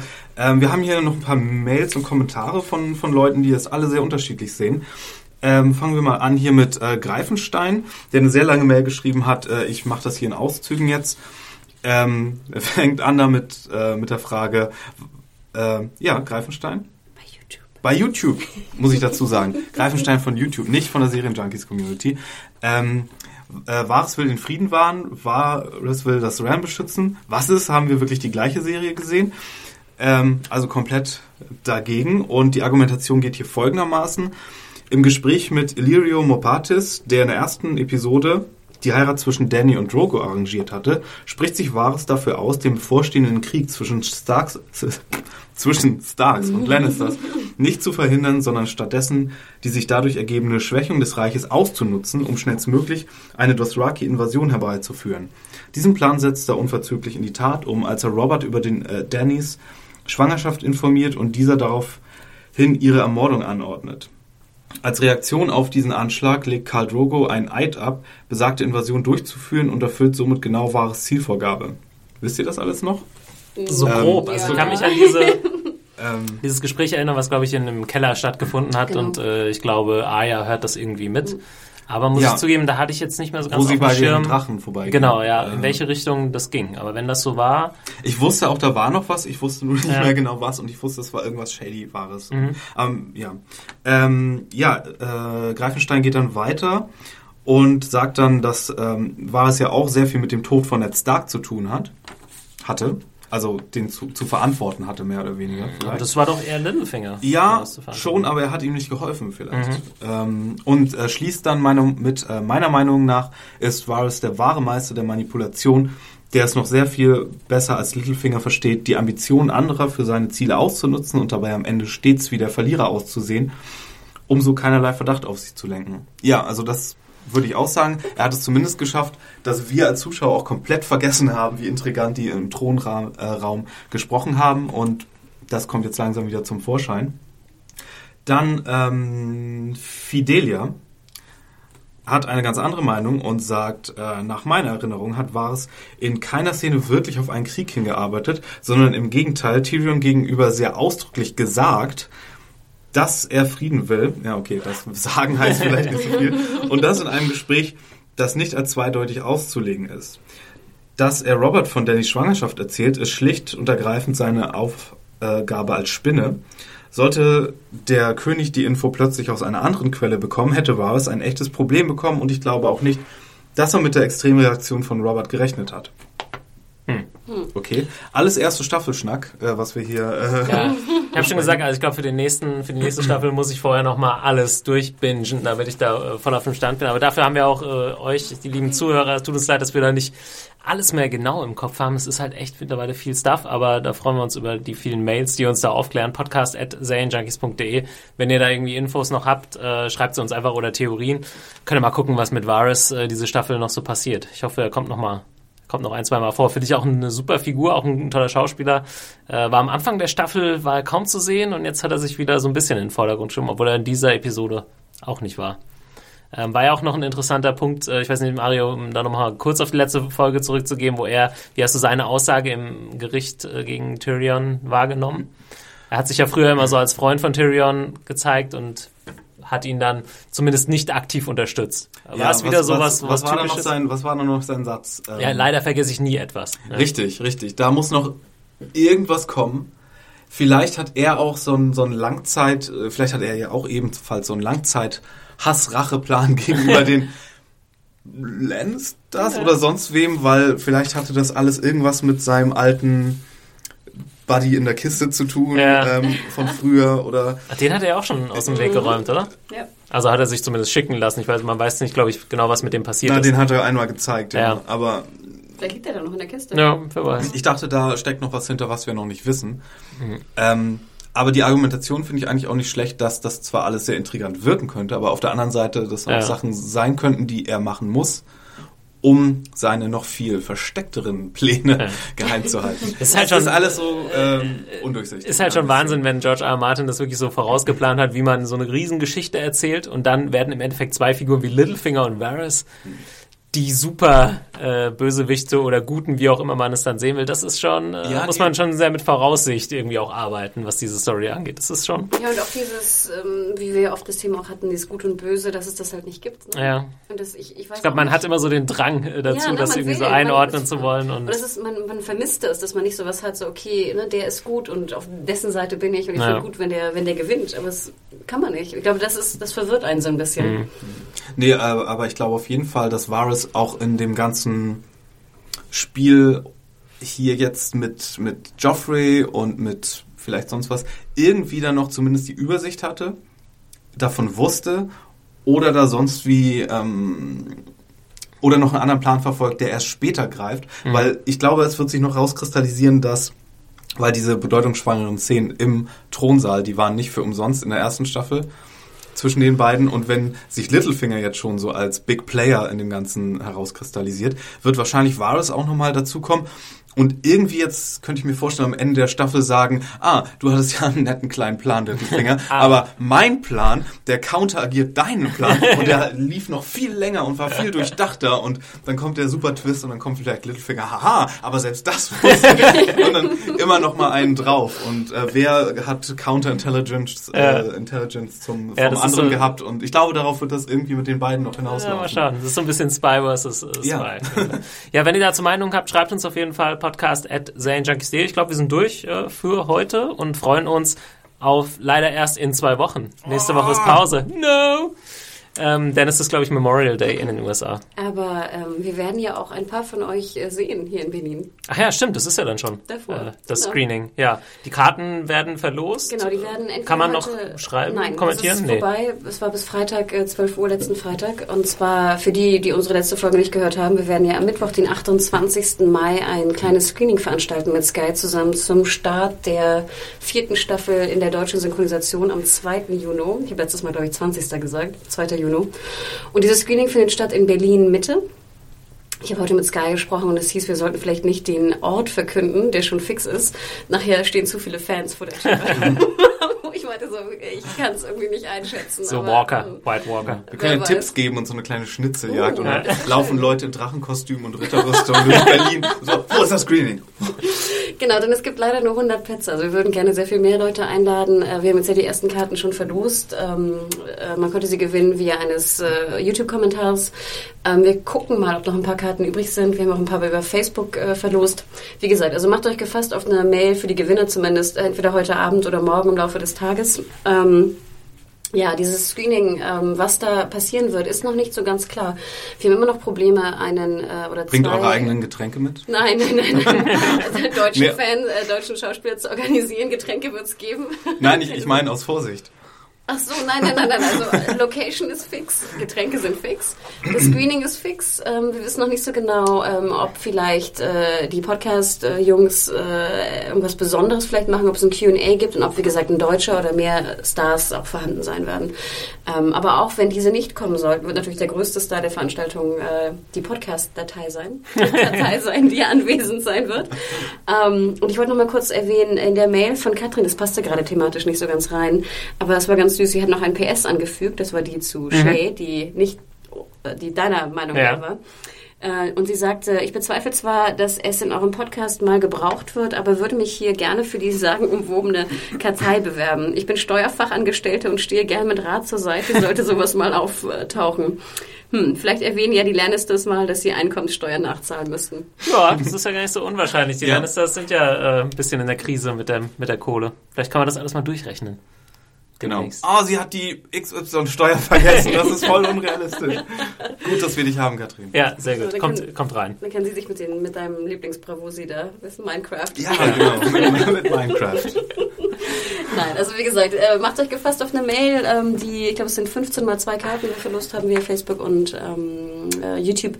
Äh, die Mail wird heute oder morgen im Laufe des Tages eintrudeln und dann freuen wir uns natürlich riesig, euch dann auch persönlich mal zu sehen. Speziell, wenn wir keinen Podcast haben werden am Montag. Ähm, und vielleicht noch eine Sache auch jetzt schon mal vorab, diejenigen, die eine Mail bekommen äh, und Karten gewonnen haben, aber nicht kommen können, ob sie bitte sofort auch antworten können, dann können wir sie nochmal verlosen, denn Ja. ähm, es gibt wirklich nur 100 Plätze, ich kann da auch nicht irgendwie 10% mehr verlosen in der Hoffnung, dass die, die nicht kommen, dann irgendwie gefüllt werden, denn äh, Also werden- 100 Plätze insgesamt, solltest du vielleicht noch dazu sagen. Genau. Da sind wir mit drin, da sind Journalisten mit drin. Genau, da sind alles Äh, drin. und ihr auch. Auch und das anders, heißt, anders ähm, verloste Karten, ja. aber sozusagen, also wenn ihr zwei Karten habt, alleine nur kommen wollt oder gar nicht kommen könnt, bitte, bitte, bitte ähm, antwortet zurück. Ich schätze mal, es wird von, mal schauen, von irgendeinem Account verschickt werden, äh, dass ihr nicht kommt, äh, denn dann können wir fair sein für die anderen Fans, die gerne äh, anwesend sein wollen und dann können wir sie nochmal verlosen. So viel vorab. Ja. Ähm, Das waren Ja. die wichtigsten Infos zum Thema Screening. Wir sind dann in zwei Wochen wieder da. Haben aber für nächste Woche auf jeden Fall noch einen Ersatzpodcast in der Pipeline. Und dann freuen wir uns auf die achte Folge Game of Thrones Wow. in zwei Wochen. Ich bin Gott, sehr es gespannt. gibt nur noch drei Folgen. Ah, Und dann heißt, dann heißt wieder und dann heißt es warten, aber wir haben ja, ja, ich, mir, mir ist irgendwie was aufgegangen, dass ich äh, so ein bisschen Angst habe um, um die beiden verbleibenden Stark-Mädchen. Weil, äh, wenn man sich das mal überlegt, Du hast heute zu viel gelästert über Arya und den Hound. Immer am Ende der Staffeln sterben die immer, Starks. immer am meinst du, Ende, oder ja, genau. Und dann heißt das auch noch The Children, die letzte Folge. Oh mein Gott. Ah, Arya, nein. Hattest du den Arya oder Sansa auf deiner Liste? Nein, niemals. Arya schon gar nicht. Arya, Mojo. bleibt bis zum Ende stehen und macht am Ende alle platt. Da Sehr bin gut. ich, da bin ich Kriegt von überzeugt. Äh, Macht zumindest alle auf ihrer Liste platt. Und ähm, wenn sie auf dem Thron landet, hätte ich auch nichts dagegen. Königin Arya ist Genau. genehmigt. In diesem Sinne, bis nächstes Mal. Twitter. Ach ja, Twitter, Entschuldigung. Äh, Hanna, sag Ah, doch nochmal bei, ähm, genau, bei Media, äh, unter Media Whore könnt ihr mir gerne folgen bei Twitter, E M-E-D-I-A-W-H-O-R-E. Äh, Mario hier, äh, Fire Walk with Me mit zwei E am Ende. Twin Peaks Leute weißen Bescheid. Ja. Thomas unter Picknicker 83. Und dann sind wir durch für heute. Bis dann. Ciao. Ciao. Ciao.